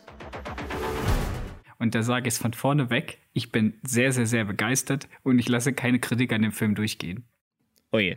So, das habe ich schon mal gesagt. Ich habe mich noch mal intensiv, ich bin einfach, der Film war großartig. Also ich kann nicht, also ich finde, jetzt, wo ich noch mal ein paar Nächte drüber geschlafen habe, muss ich sagen, er ist sogar besser als Inception halt vom Cast vielleicht. Gut, dann erklär das mal, bevor ich meine Meinung gebe.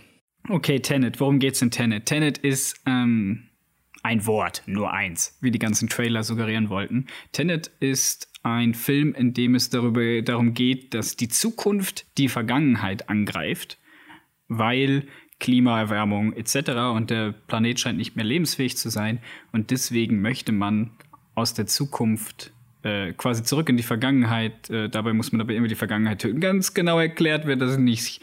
Aber auf jeden Fall möchte man das jetzt nun verhindern. Und dort gibt es eine Spezialeinheit oder Agentur, die irgendwie von niemandem kontrolliert wird, sowas wie das Man in Black quasi. Ähm, und die versuchen jetzt diesen Zeitterrorismus äh, zu stoppen. Kevin Bernard, den wir gerade schon als, als guten Charakter hatten, spielt hier einen sehr, sehr, sehr russischen Bösewichten, der eigentlich sagt, wenn ich die Welt nicht haben kann, dann darf sie keine haben und sich deswegen auf die Seite der Zukunft stellt und ein Verräter wird. Ähm, Mit einer coolen ja. russischen Akzent.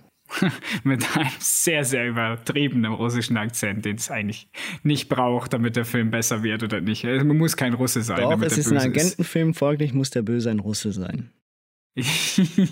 Ja, dann hätten sie aber den auch deutsch machen können, bitte. Das wäre dann noch ein bisschen unterhaltsamer geworden. Das wäre noch das Naja. Ähm, ohne jetzt, weil der Film halt noch relativ neu ist, zu viel zu spoilern, obwohl ich gerne drüber reden würde, über alles und jedes Detail. Ja, gut, und sonst ähm, machen wir eine Spoilerwarnung, geht auch. Ja, aber dann lass uns doch erstmal wenigstens ein bisschen ohne Spoiler reden. Ja, ja. Dann kann man ja schon vorher abschalten, wenn man den noch unbedingt selber gucken möchte. Und nachher können wir dann ins Detail gehen oder so. Also, ähm, in dem Film wird ähm, vorwärts und rückwärts geschossen und gelaufen. Und das findet alles gleichzeitig statt und hat ähnlich wie bei Inception einen sehr, sehr, sehr hohen Sehenswert, ohne dass man vielleicht im ersten Augenblick genau versteht oder begreift, was da gerade passiert. Ja. Und der Soundtrack ist der Hammer und die Action-Szenen sind der Hammer und die Geschichte ist einfach großartig und es gibt super gute One-Liner und äh, die Bilder sind fantastisch. Habe ich das schon gesagt, dass der Soundtrack fantastisch ist? Ähm, und er macht einfach nur Spaß. Ich, kann, ich merke gerade, dass ich ohne Spoiler über gar nichts reden kann. Ich wollte sagen.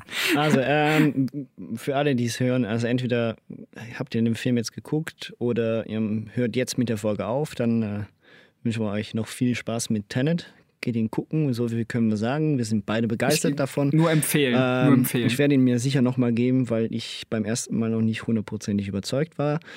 Äh, ich gehe wahrscheinlich am Samstag oder Sonntag nochmal. Aber auf jeden Fall, ja. Ähm, er ist er ist super.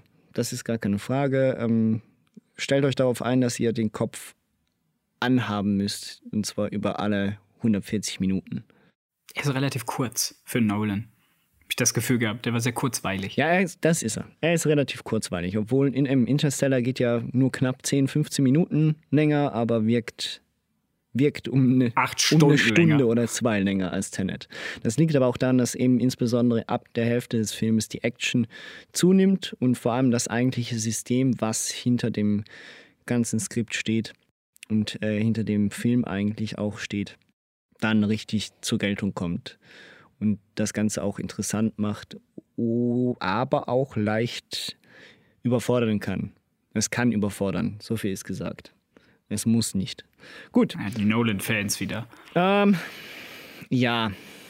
Du musst schlau sein, um den Film zu verstehen. Achtung, Spoiler Alerts. Ab jetzt fangen die Spoiler an. Wir, wir unterhalten uns über den Film.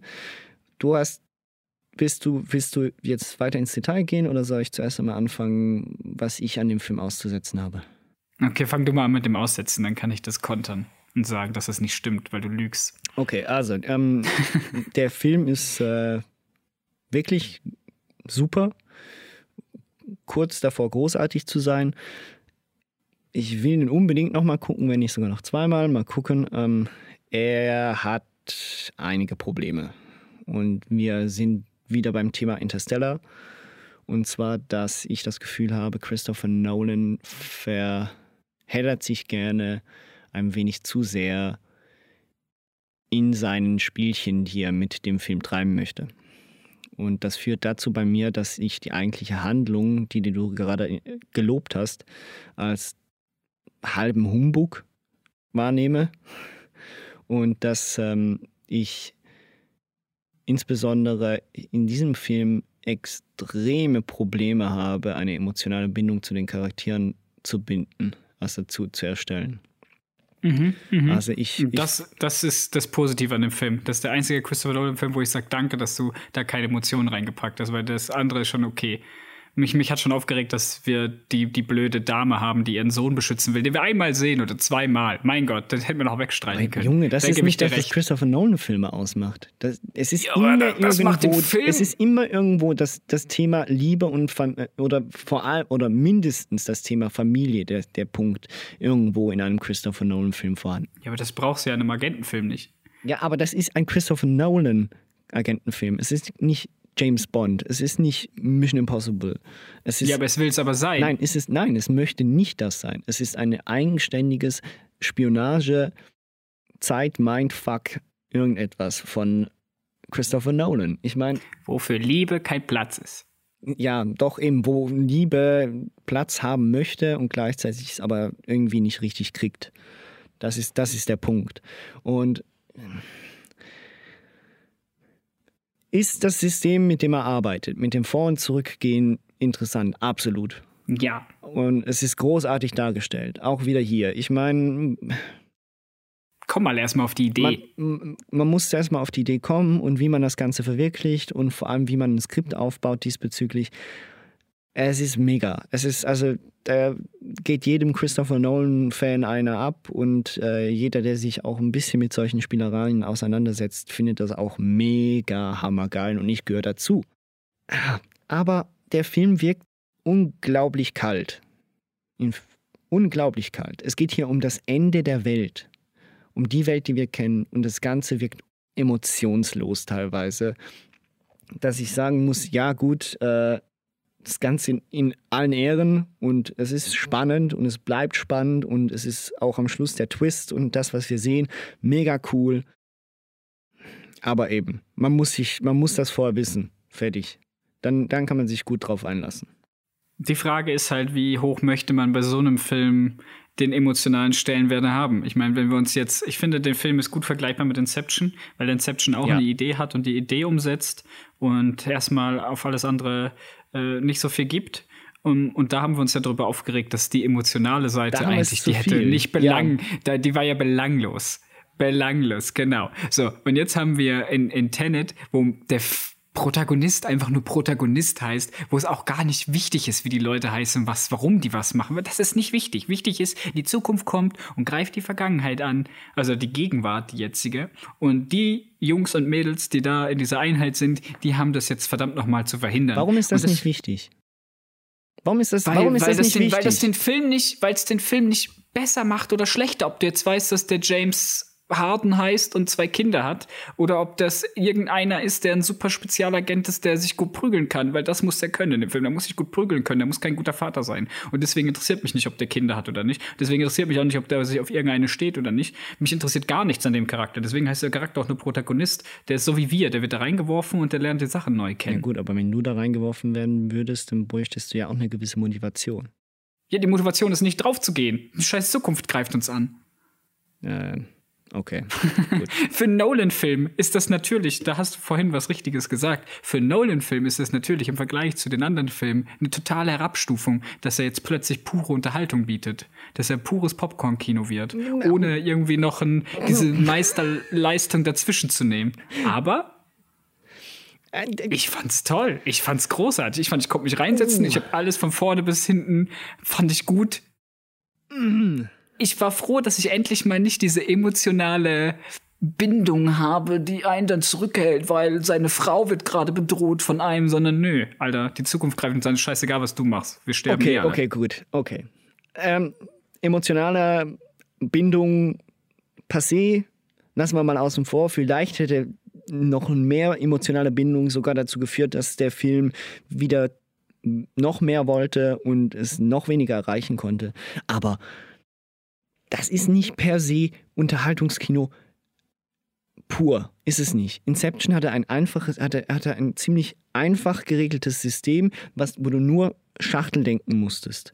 Bei Tenet geht er mit, so, geht er mit der ganzen, mit, geht er mit der gesamten Theorie noch ein bisschen weiter, finde ich, so dass es nicht beim ersten Mal gucken, beim zweiten Mal ist es sicher Unterhaltung pur, aber beim ersten Mal gucken einen wirklich, wirklich gehend überfordern kann zu einem gewissen Teil. Und ich finde, das darf nicht der Fall sein.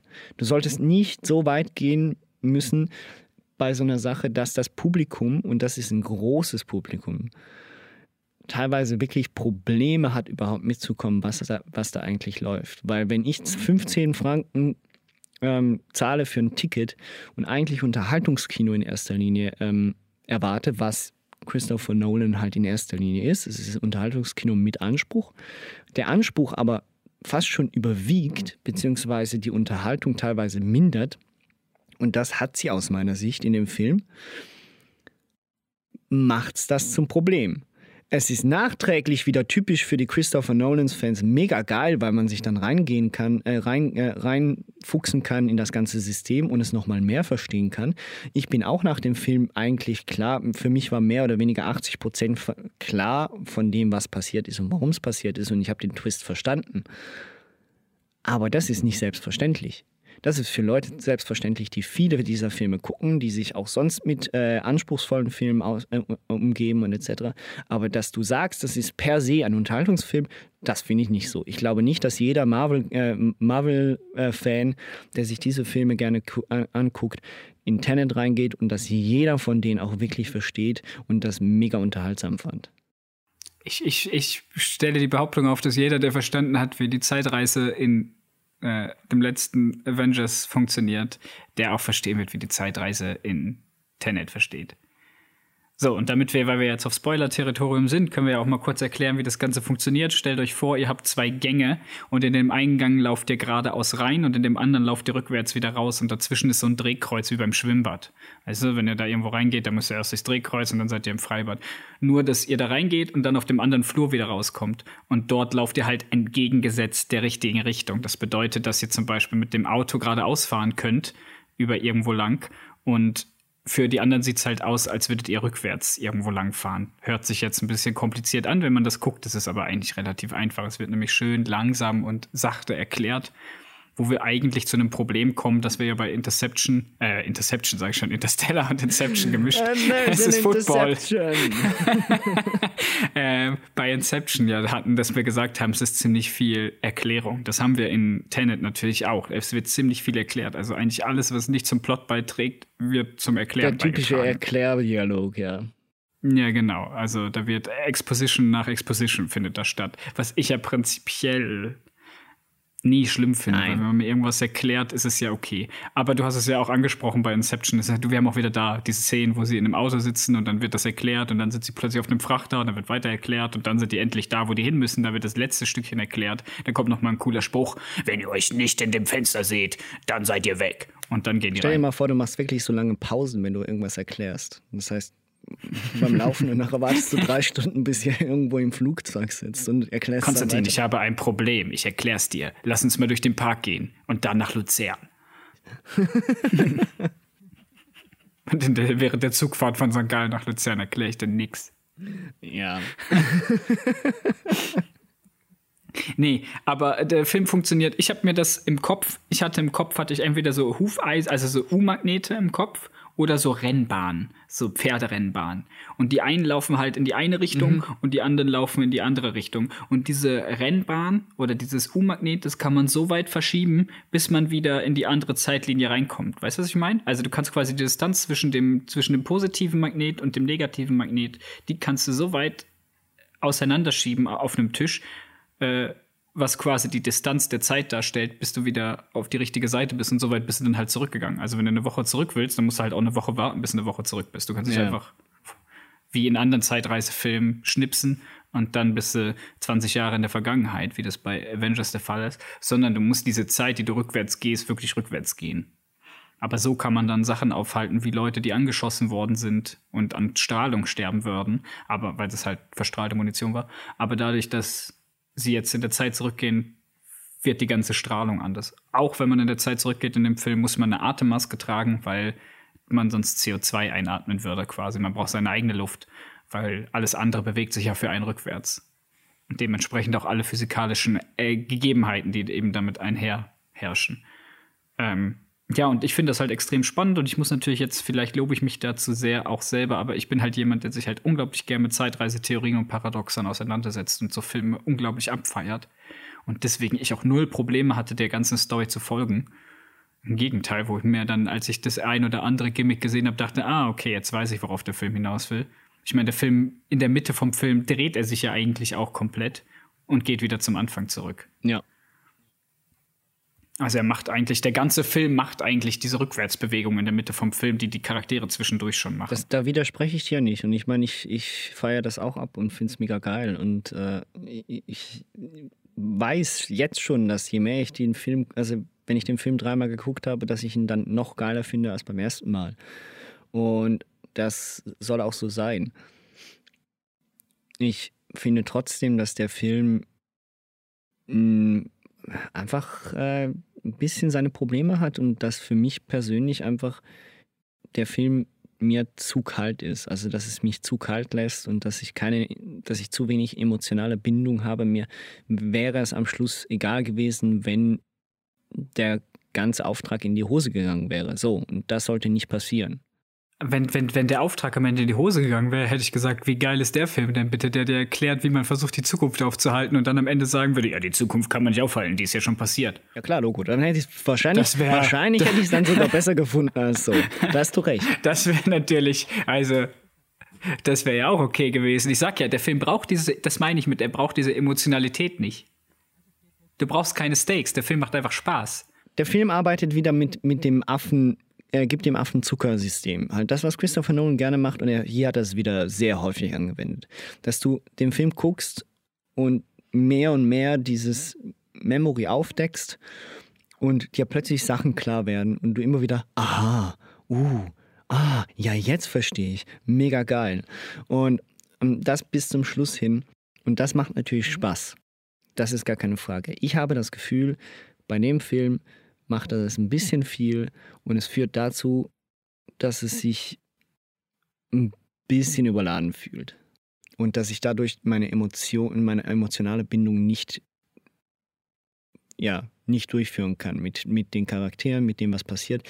Mir wäre es auch hier eben, sie probieren es mit der Familie, mit dieser Frau, ähm, ich weiß nicht ja, mehr, das geht in die Hose. Und mit, ja, das geht voll in die Hose, aus meiner Sicht. Das braucht man doch nicht. Deswegen habt ihr Film auch nur 4 von 5 Nein, nein das, Problem, eben, das Problem ist, das führt dann aber trotzdem dazu, dass der, der Protagonist jetzt probiert, sie zu retten, ich aber dann nicht nachempfinden kann und nachfühlen kann, warum eigentlich. Weil die scharf ist. Ja, super, mega geil. Ja, das also das heißt nicht, nicht, nur, kann ich nicht nur, dass das Ganze ein bisschen überladen wirkt, sondern schlussendlich finde ich den Helden auch noch nicht nur aus, äh, austauschbar, was er ja sein soll, ähm, sondern auch noch unverständlich. Nicht nur, dass ich nicht seine, seine Motivation kenne, die ja nicht immer preisgegeben werden muss, sondern ich finde ihn auch noch sehr irrational handelnd. Ja, dann findest du das. Also, der, der, ja, ja, einfach so, damit. Ich wollte nur sagen, was meine Probleme mit dem Film ist, sind, mehr oder weniger. Aber ich, es ändert nichts daran, dass der Score mega geil ist, dass wieder die gesamte Aufmachung mega geil ist, dass das System, mit dem er die Zeit in, mit der Zeitarbeit mega hammergeil ausgedacht ist. Und dass, wenn man aufpasst und sich ein bisschen mit solchem Film beschäftigt hat, sehr wohl mitkommt, was passiert. Dass das nicht jeder kann, das verstehe ich. Ich meine, wir waren ja mit deiner Familie jetzt im Kino und da hatten wir auch die Diskussion äh, untereinander, dass einige gesagt haben, hä, wo hat man denn das erfahren? Das wurde ja gar nie gesagt. Und man dann sagt, doch, das wurde ja impliziert und gesagt und all sowas. Also, dass da nicht jeder direkt beim ersten Mal alles mitbekommt. Es liegt dann vielleicht ich will das gar nicht sagen. Das darf ich nicht sagen. Aber es liegt vielleicht im Generationsunterschied und dass wir halt auch mit Videospielen und anderen Sachen schon beballert werden und da das halt einfach auch das, das Mitte 20er Gehirn aktiv ist. Ja, und man, ich meine, wir uns ja auch zunehmend natürlich auch viel mit solchen Filmen beschäftigen und solche Filme auch gerne haben und so weiter und so fort. Das genau. ist schon so. Ähm, abseits davon darf man auch noch mal für mich persönlich äh, insbesondere auch schauspielerische Leistungen herausheben und ich finde wirklich, ich bin echt. Michael Caine. ja, Michael Caine ist immer. Michael Caine ist immer su super, auch wenn er nur kurz mitspielt. Äh, Kenneth Branagh macht das auch gut, auch wenn er mit einem absolut lächerlichen russischen Akzent spielen muss. Ähm, eben, die Hauptfigur ist auch wie bei Dunkirk leider ein bisschen austauschbar, was sie eben, glaube ich, auch sein soll. Sonst hieß sie nicht Protagonist. Genau, richtig. Ähm, aber für mich das Highlight unter den Schauspielern ist tatsächlich Robert Pattinson. Ich kann ich auch nur so sagen. Ich bin werde immer mehr Fan mega. von dem. Mega. Also wirklich. Je weiter wir uns zeitlich von Twilight entfernen, desto mehr Fan werden. Ja, und je näher wir an Batman rankommen, desto hypter bin ich darüber. Also, das ist, bin ich echt gespannt, was da, was da jetzt noch kommt und wie er sich auch als Batman schlägt. Ähm, das macht er wirklich cool in der Rolle und die Rolle ist, klar, die Rolle ist auch eine der sympathischsten und best ausgeschriebenen, finde ich ähm, in dem Skript. Er bietet auch am meisten von der Person her. Aber er macht das auch schauspielerisch absolut mega. Ja, und was natürlich auch wichtig ist, dass die, dass die weibliche Darstellerin, die da mitspielt, ihre 1,80 Meter 98 oder so groß ist und dann auf High Heels nochmal 2,40 Meter weil es gibt diese Szene im Auto, wo sie so lang sein muss, dass sie mit dem Fuß die Beif, diese Zentralverriegelung öffnen kann, was mit anderen Schauspielerinnen jetzt äh, ein bisschen schwieriger geworden wäre. Man hätte das Auto verkleinern müssen, dann hätten die, wären die da mit dem Smart rumgefahren oder so. Die hatten wahrscheinlich von Anfang an gewusst, dass sie mit einem äh, Audi Q8 und einem BMW i535 auf der Autobahn sind. Oh, ja, okay, die Schleichwerbung war natürlich, die war krass in dem Film. Aber ich finde, von all den Filmen, die wir heute besprochen haben, ist das einfach der popcornigste. Ja, okay, okay. Der macht am meisten. Für mich ist das so. Vielleicht ist das auch, weil es der frischeste und neueste glaube, ist, dass ich das, das Gefühl habe, dass ich so begeistert bin. Weil ich die anderen halt ja schon so oft gesehen habe, ich sage, alles alter Schinken. Aber das ist halt frisch und neu, das ist hot. Es kommt gerade aus der Presse. Es ist ausgelöffelt wurde. Für mich der popcornigste ist Inception von denen, die wir heute besprochen haben. Ähm, nicht der beste, aber der popcornigste. Ja, genau. Ich, eben, wie gesagt, also ich habe dem Film jetzt eine 4 von 5 gegeben. Perfekt war er für mich auch nicht. Und ich kann auch nachvollziehen, das war jetzt natürlich ein bisschen von mir nur, nur blöd dahergesagt. Ich kann nachvollziehen, wenn Leuten da die Emotionalität fehlt und die Stakes und man, man. Ja, vor allem, weil man sich ja mittlerweile auch von, von James Bond was anderes gewohnt ist. Ich meine, selbst. Ja, dank Austin Power ist man sich das von James Bond gewohnt. Ja, eben. Also allgemein, selbst, selbst die typischen Agentenfilme haben mittlerweile Emotionalität und das auf eine sehr intelligente und gute Art im Normalfall. Wenn, nicht immer, aber nicht ja. immer, aber ich meine zum Beispiel Spectre hast du jetzt nicht gesehen, aber ich meine Spectre. Nein, der, noch nicht. Bei Spectre ist mir tatsächlich die Liebesgeschichte lieber gewesen als der eigentliche äh, Bösewicht. Also die eigentliche Agentengeschichte ist mir mehr auf die Nerven gegangen. Aber das ist jetzt mein, das ist jetzt meine persönliche Meinung. Dann muss ich den unbedingt noch gucken. Ich meine, bei Quantum of Solace zum Beispiel geht mir der ganze oh, Film auf den Sack, weil es nur ja, eine Liebesrache-Scheiße okay, ist. Hör auf, über Mark Forster zu reden. Ich, ja. den Regisseur, nicht den Musikdarsteller. Nicht den auch, bitte. Hör auf, über den Mark Forster zu reden. Mark Forster, über die darf nicht mehr geredet werden. Nein, also ich, ich aber ich unterstreiche das. Also eine 4 von 5 und zwar mit äh, Massivraum noch nach oben. Nach oben also ja. das ist so. Nach mehrmaligen Sichtungen auf jeden Absolut. Fall. Also unbedingt ein Must-Watch ist sowieso in der jetzigen Zeit, wo nichts Gescheites im Kino läuft. Ja, da eben, das kommt noch dazu. Vielleicht ist es doch einfach nur das, endlich mal wieder ein Blockbuster im Kino, der smart und intelligent und naja. Spaß macht. Hey. Und äh, ja, und vor allem, was man sagen muss, und da ähm, kommen wir dann langsam vielleicht auch mal zu den, zu den Schlussfazits über Christopher Nolan. Man kann, man kann Christopher Nolan überbewertet finden, man kann ihn dafür kritisieren, dass er teilweise zu viel will, ähm, teilweise dafür, dass er äh, nicht das erreicht, was er vielleicht gerne hätte, dass bestimmte Emotionalität fehlt oder teilweise sogar ein bisschen zu viel vorhanden ist. Das ist ja auch als Geschmackssache. Aber was Christopher Nolan hingekriegt hat, ist, dass er diese Magie, von der er auch immer wieder in Interviews redet, die kriegt er eigentlich jedes Mal hin auf die Leinwand. Also, und das in, mit Namen, die komplett unbekannt sind. Also er kriegt immer wieder die Möglichkeit, Multimillionen Filme zu erstellen und zu drehen, die so sonst nicht mehr möglich wären. Also ich meine, Tenet hat 200 Millionen gekostet, ist ein komplett unbekanntes Projekt, eine Agentenstory mit Zeitreise-Feature das gibt's sonst nicht mehr. Wer macht das sonst noch? Wer produziert solche Filme? Wer ist gewillt, in Zeiten von Marvel und Disney überhaupt noch so viel Geld für so ein Projekt in die Hand zu nehmen? Und das kriegt nur Christopher Nolan hin. Ja, da hast du natürlich recht. Also, der kommt mit originellen Ideen und Konzepten daher. Und das ist ja egal, welcher Film. Auch Batman war damals originell, äh, so wie er es vermarktet hat. Wenn du dir natürlich die anderen alten Batman-Filme anguckst davor, die eher lächerlich waren oder sonst was. Also er bringt immer einen eigenen Spin mit. Und das ist ja auch gut. Das finde ich auch, auch interessant an Christopher Nolan etc. Christopher Nolan ist auch kein schlechter Regisseur, der hat auch keinen schlechten Film gemacht. Außer Insomnia. Mhm. Aber Nein, auch der war, der war auch nicht so schlecht. Aber wir haben ja auch drüber geredet. Aber er macht ja prinzipiell keine schlechten Filme. Er macht Filme, die unterhalten, er macht Filme, die Spaß machen, er macht Filme, die als Gesamtpaket meistens stimmen die sind mal mehr äh, von einem von, von Interesse und treffen mehr den Geschmack und mal mehr nicht. Aber er macht sicher keine schlechten Filme.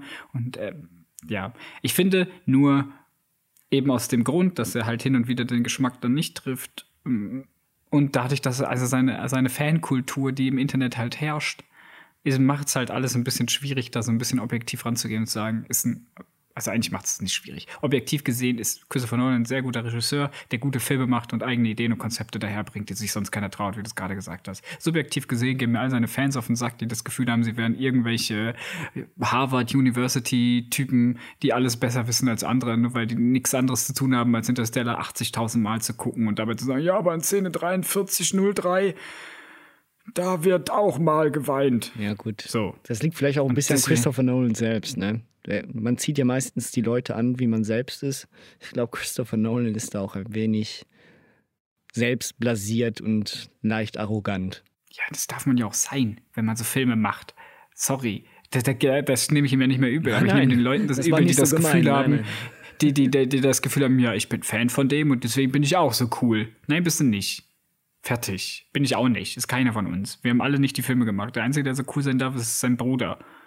Weil sein Bruder macht nämlich auch noch gute Serien. Ja. Über den hätten wir mal einen Podcast machen sollen. Da hätte ich aber nur geschwärmt. Jonathan Nolan.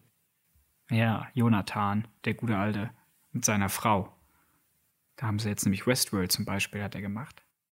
Übrigens, von zum Thema Zeit, hä? ist ja in Westworld auch so eine Geschichte. Ich glaube, die Nolan-Brüder haben da beide so einen kleinen Fetisch, was das angeht. Naja, gut. Aber dann wäre das aber, das war eigentlich mein Schlusswort zum Christopher Nolan, Jonathan Nolan ist besser. Okay, Christopher Nolan ist besser. Okay, das können wir, den, den, den Fall können wir, glaube ich, so beenden. Nein, ähm, ich komme, habe ich jetzt kein einziges Mal in der Folge gemacht. Aber wir kommen jetzt trotzdem noch zu einer Top 3. Welche, welche drei. Du hast, du hast ein paar Top-Sachen genannt. Ich weiß, aber welche, welche ich drei. Ich habe dich noch nicht drauf angesprochen. Welche ist, ist deine Top 3? Von Un allen Unverbindlich. Filmen. Wenn, du darfst ja auch mal wieder ändern, aber welche wäre jetzt momentan deine Top 3? Also meine Top 3, alle, alle elf, oder was? Ja, von allen elf. Fang, fang mal mit 3 an. Auf Platz 3 aus Minnesota mit 220 Kilo. Nein, ähm. Boah, weiß nicht. Platz 3. Darf ich Man of Steel reinnehmen, weil er den produziert hat? Nee, ne? Du willst mich echt verarschen. Äh, ja, ich, ich, ich, will dich ärgern. Ich würde sagen Prestige. Prestige ist wahrscheinlich bei mir auf Platz 3. Und dann kommt Dunkirk und momentan ist es halt Tenet, einfach weil der so frisch und neu ist. Ja. Ich bin halt begeistert, sorry. Aber äh, ja. Ja, okay, okay. Ja, das ist ja fair. Äh, bei mir ist es auf Platz 3 wäre Inception. Auf Platz 2 wäre Dunkirk. Und auf Platz 1 ist The Prestige ich glaube, es gibt, es gibt für mich tatsächlich jetzt im Nachhinein, glaube ich, eben zwischen Dunkirk und, und The Prestige ist es sehr knapp. Aber schlussendlich ist Christopher Nolan für mich Unterhaltung und soll Unterhaltung sein. Und ich glaube, er hat keinen so perfekten Film, wenn es um Unterhaltung geht, gedreht wie The Prestige. Aber ich verstehe deine Meinung mit Tenet und so, das ist. Äh, kann man, kann man ruhig machen. Ja, ist einfach momentan. Ich verstehe auch im Internet gibt es mega Hate übrigens. Ich habe mich da ja auch mal ein bisschen an den Kritiken äh, auf Letterboxd und so durchge, durchgenagt. Und äh, da sind natürlich wieder die, die Leute, die sagen, das ist ein Eins von fünf. Äh. Und äh, eine Kritik fand ich besonders gut. Da standen einfach nur zwei Sätze, die war, es ist schon sehr schlau von Christopher Nolan, einen Film so komplex zu machen, dass man zweimal reingehen muss, ja. um ihn zu verstehen, damit der Box Office am Ende stimmt. Das ist aber natürlich, ja, das stimmt. Das haben wir noch gar nicht überlegt. Das ist eigentlich sehr schlau von ihm. Ja, ich glaube, das ist sein Totem. Komplizierte Drehbücher. wenn, sich die, wenn sich die nicht mehr verkaufen, dann weiß er, dann äh, befindet er sich in einem, äh, dann befindet er sich in der Realität. Oder so. Naja. Genau, ja, dann ist er im Traum. Dann, dann ist er, ach so. Das stimmt, ja. Allerdings, dann ist er im Traum.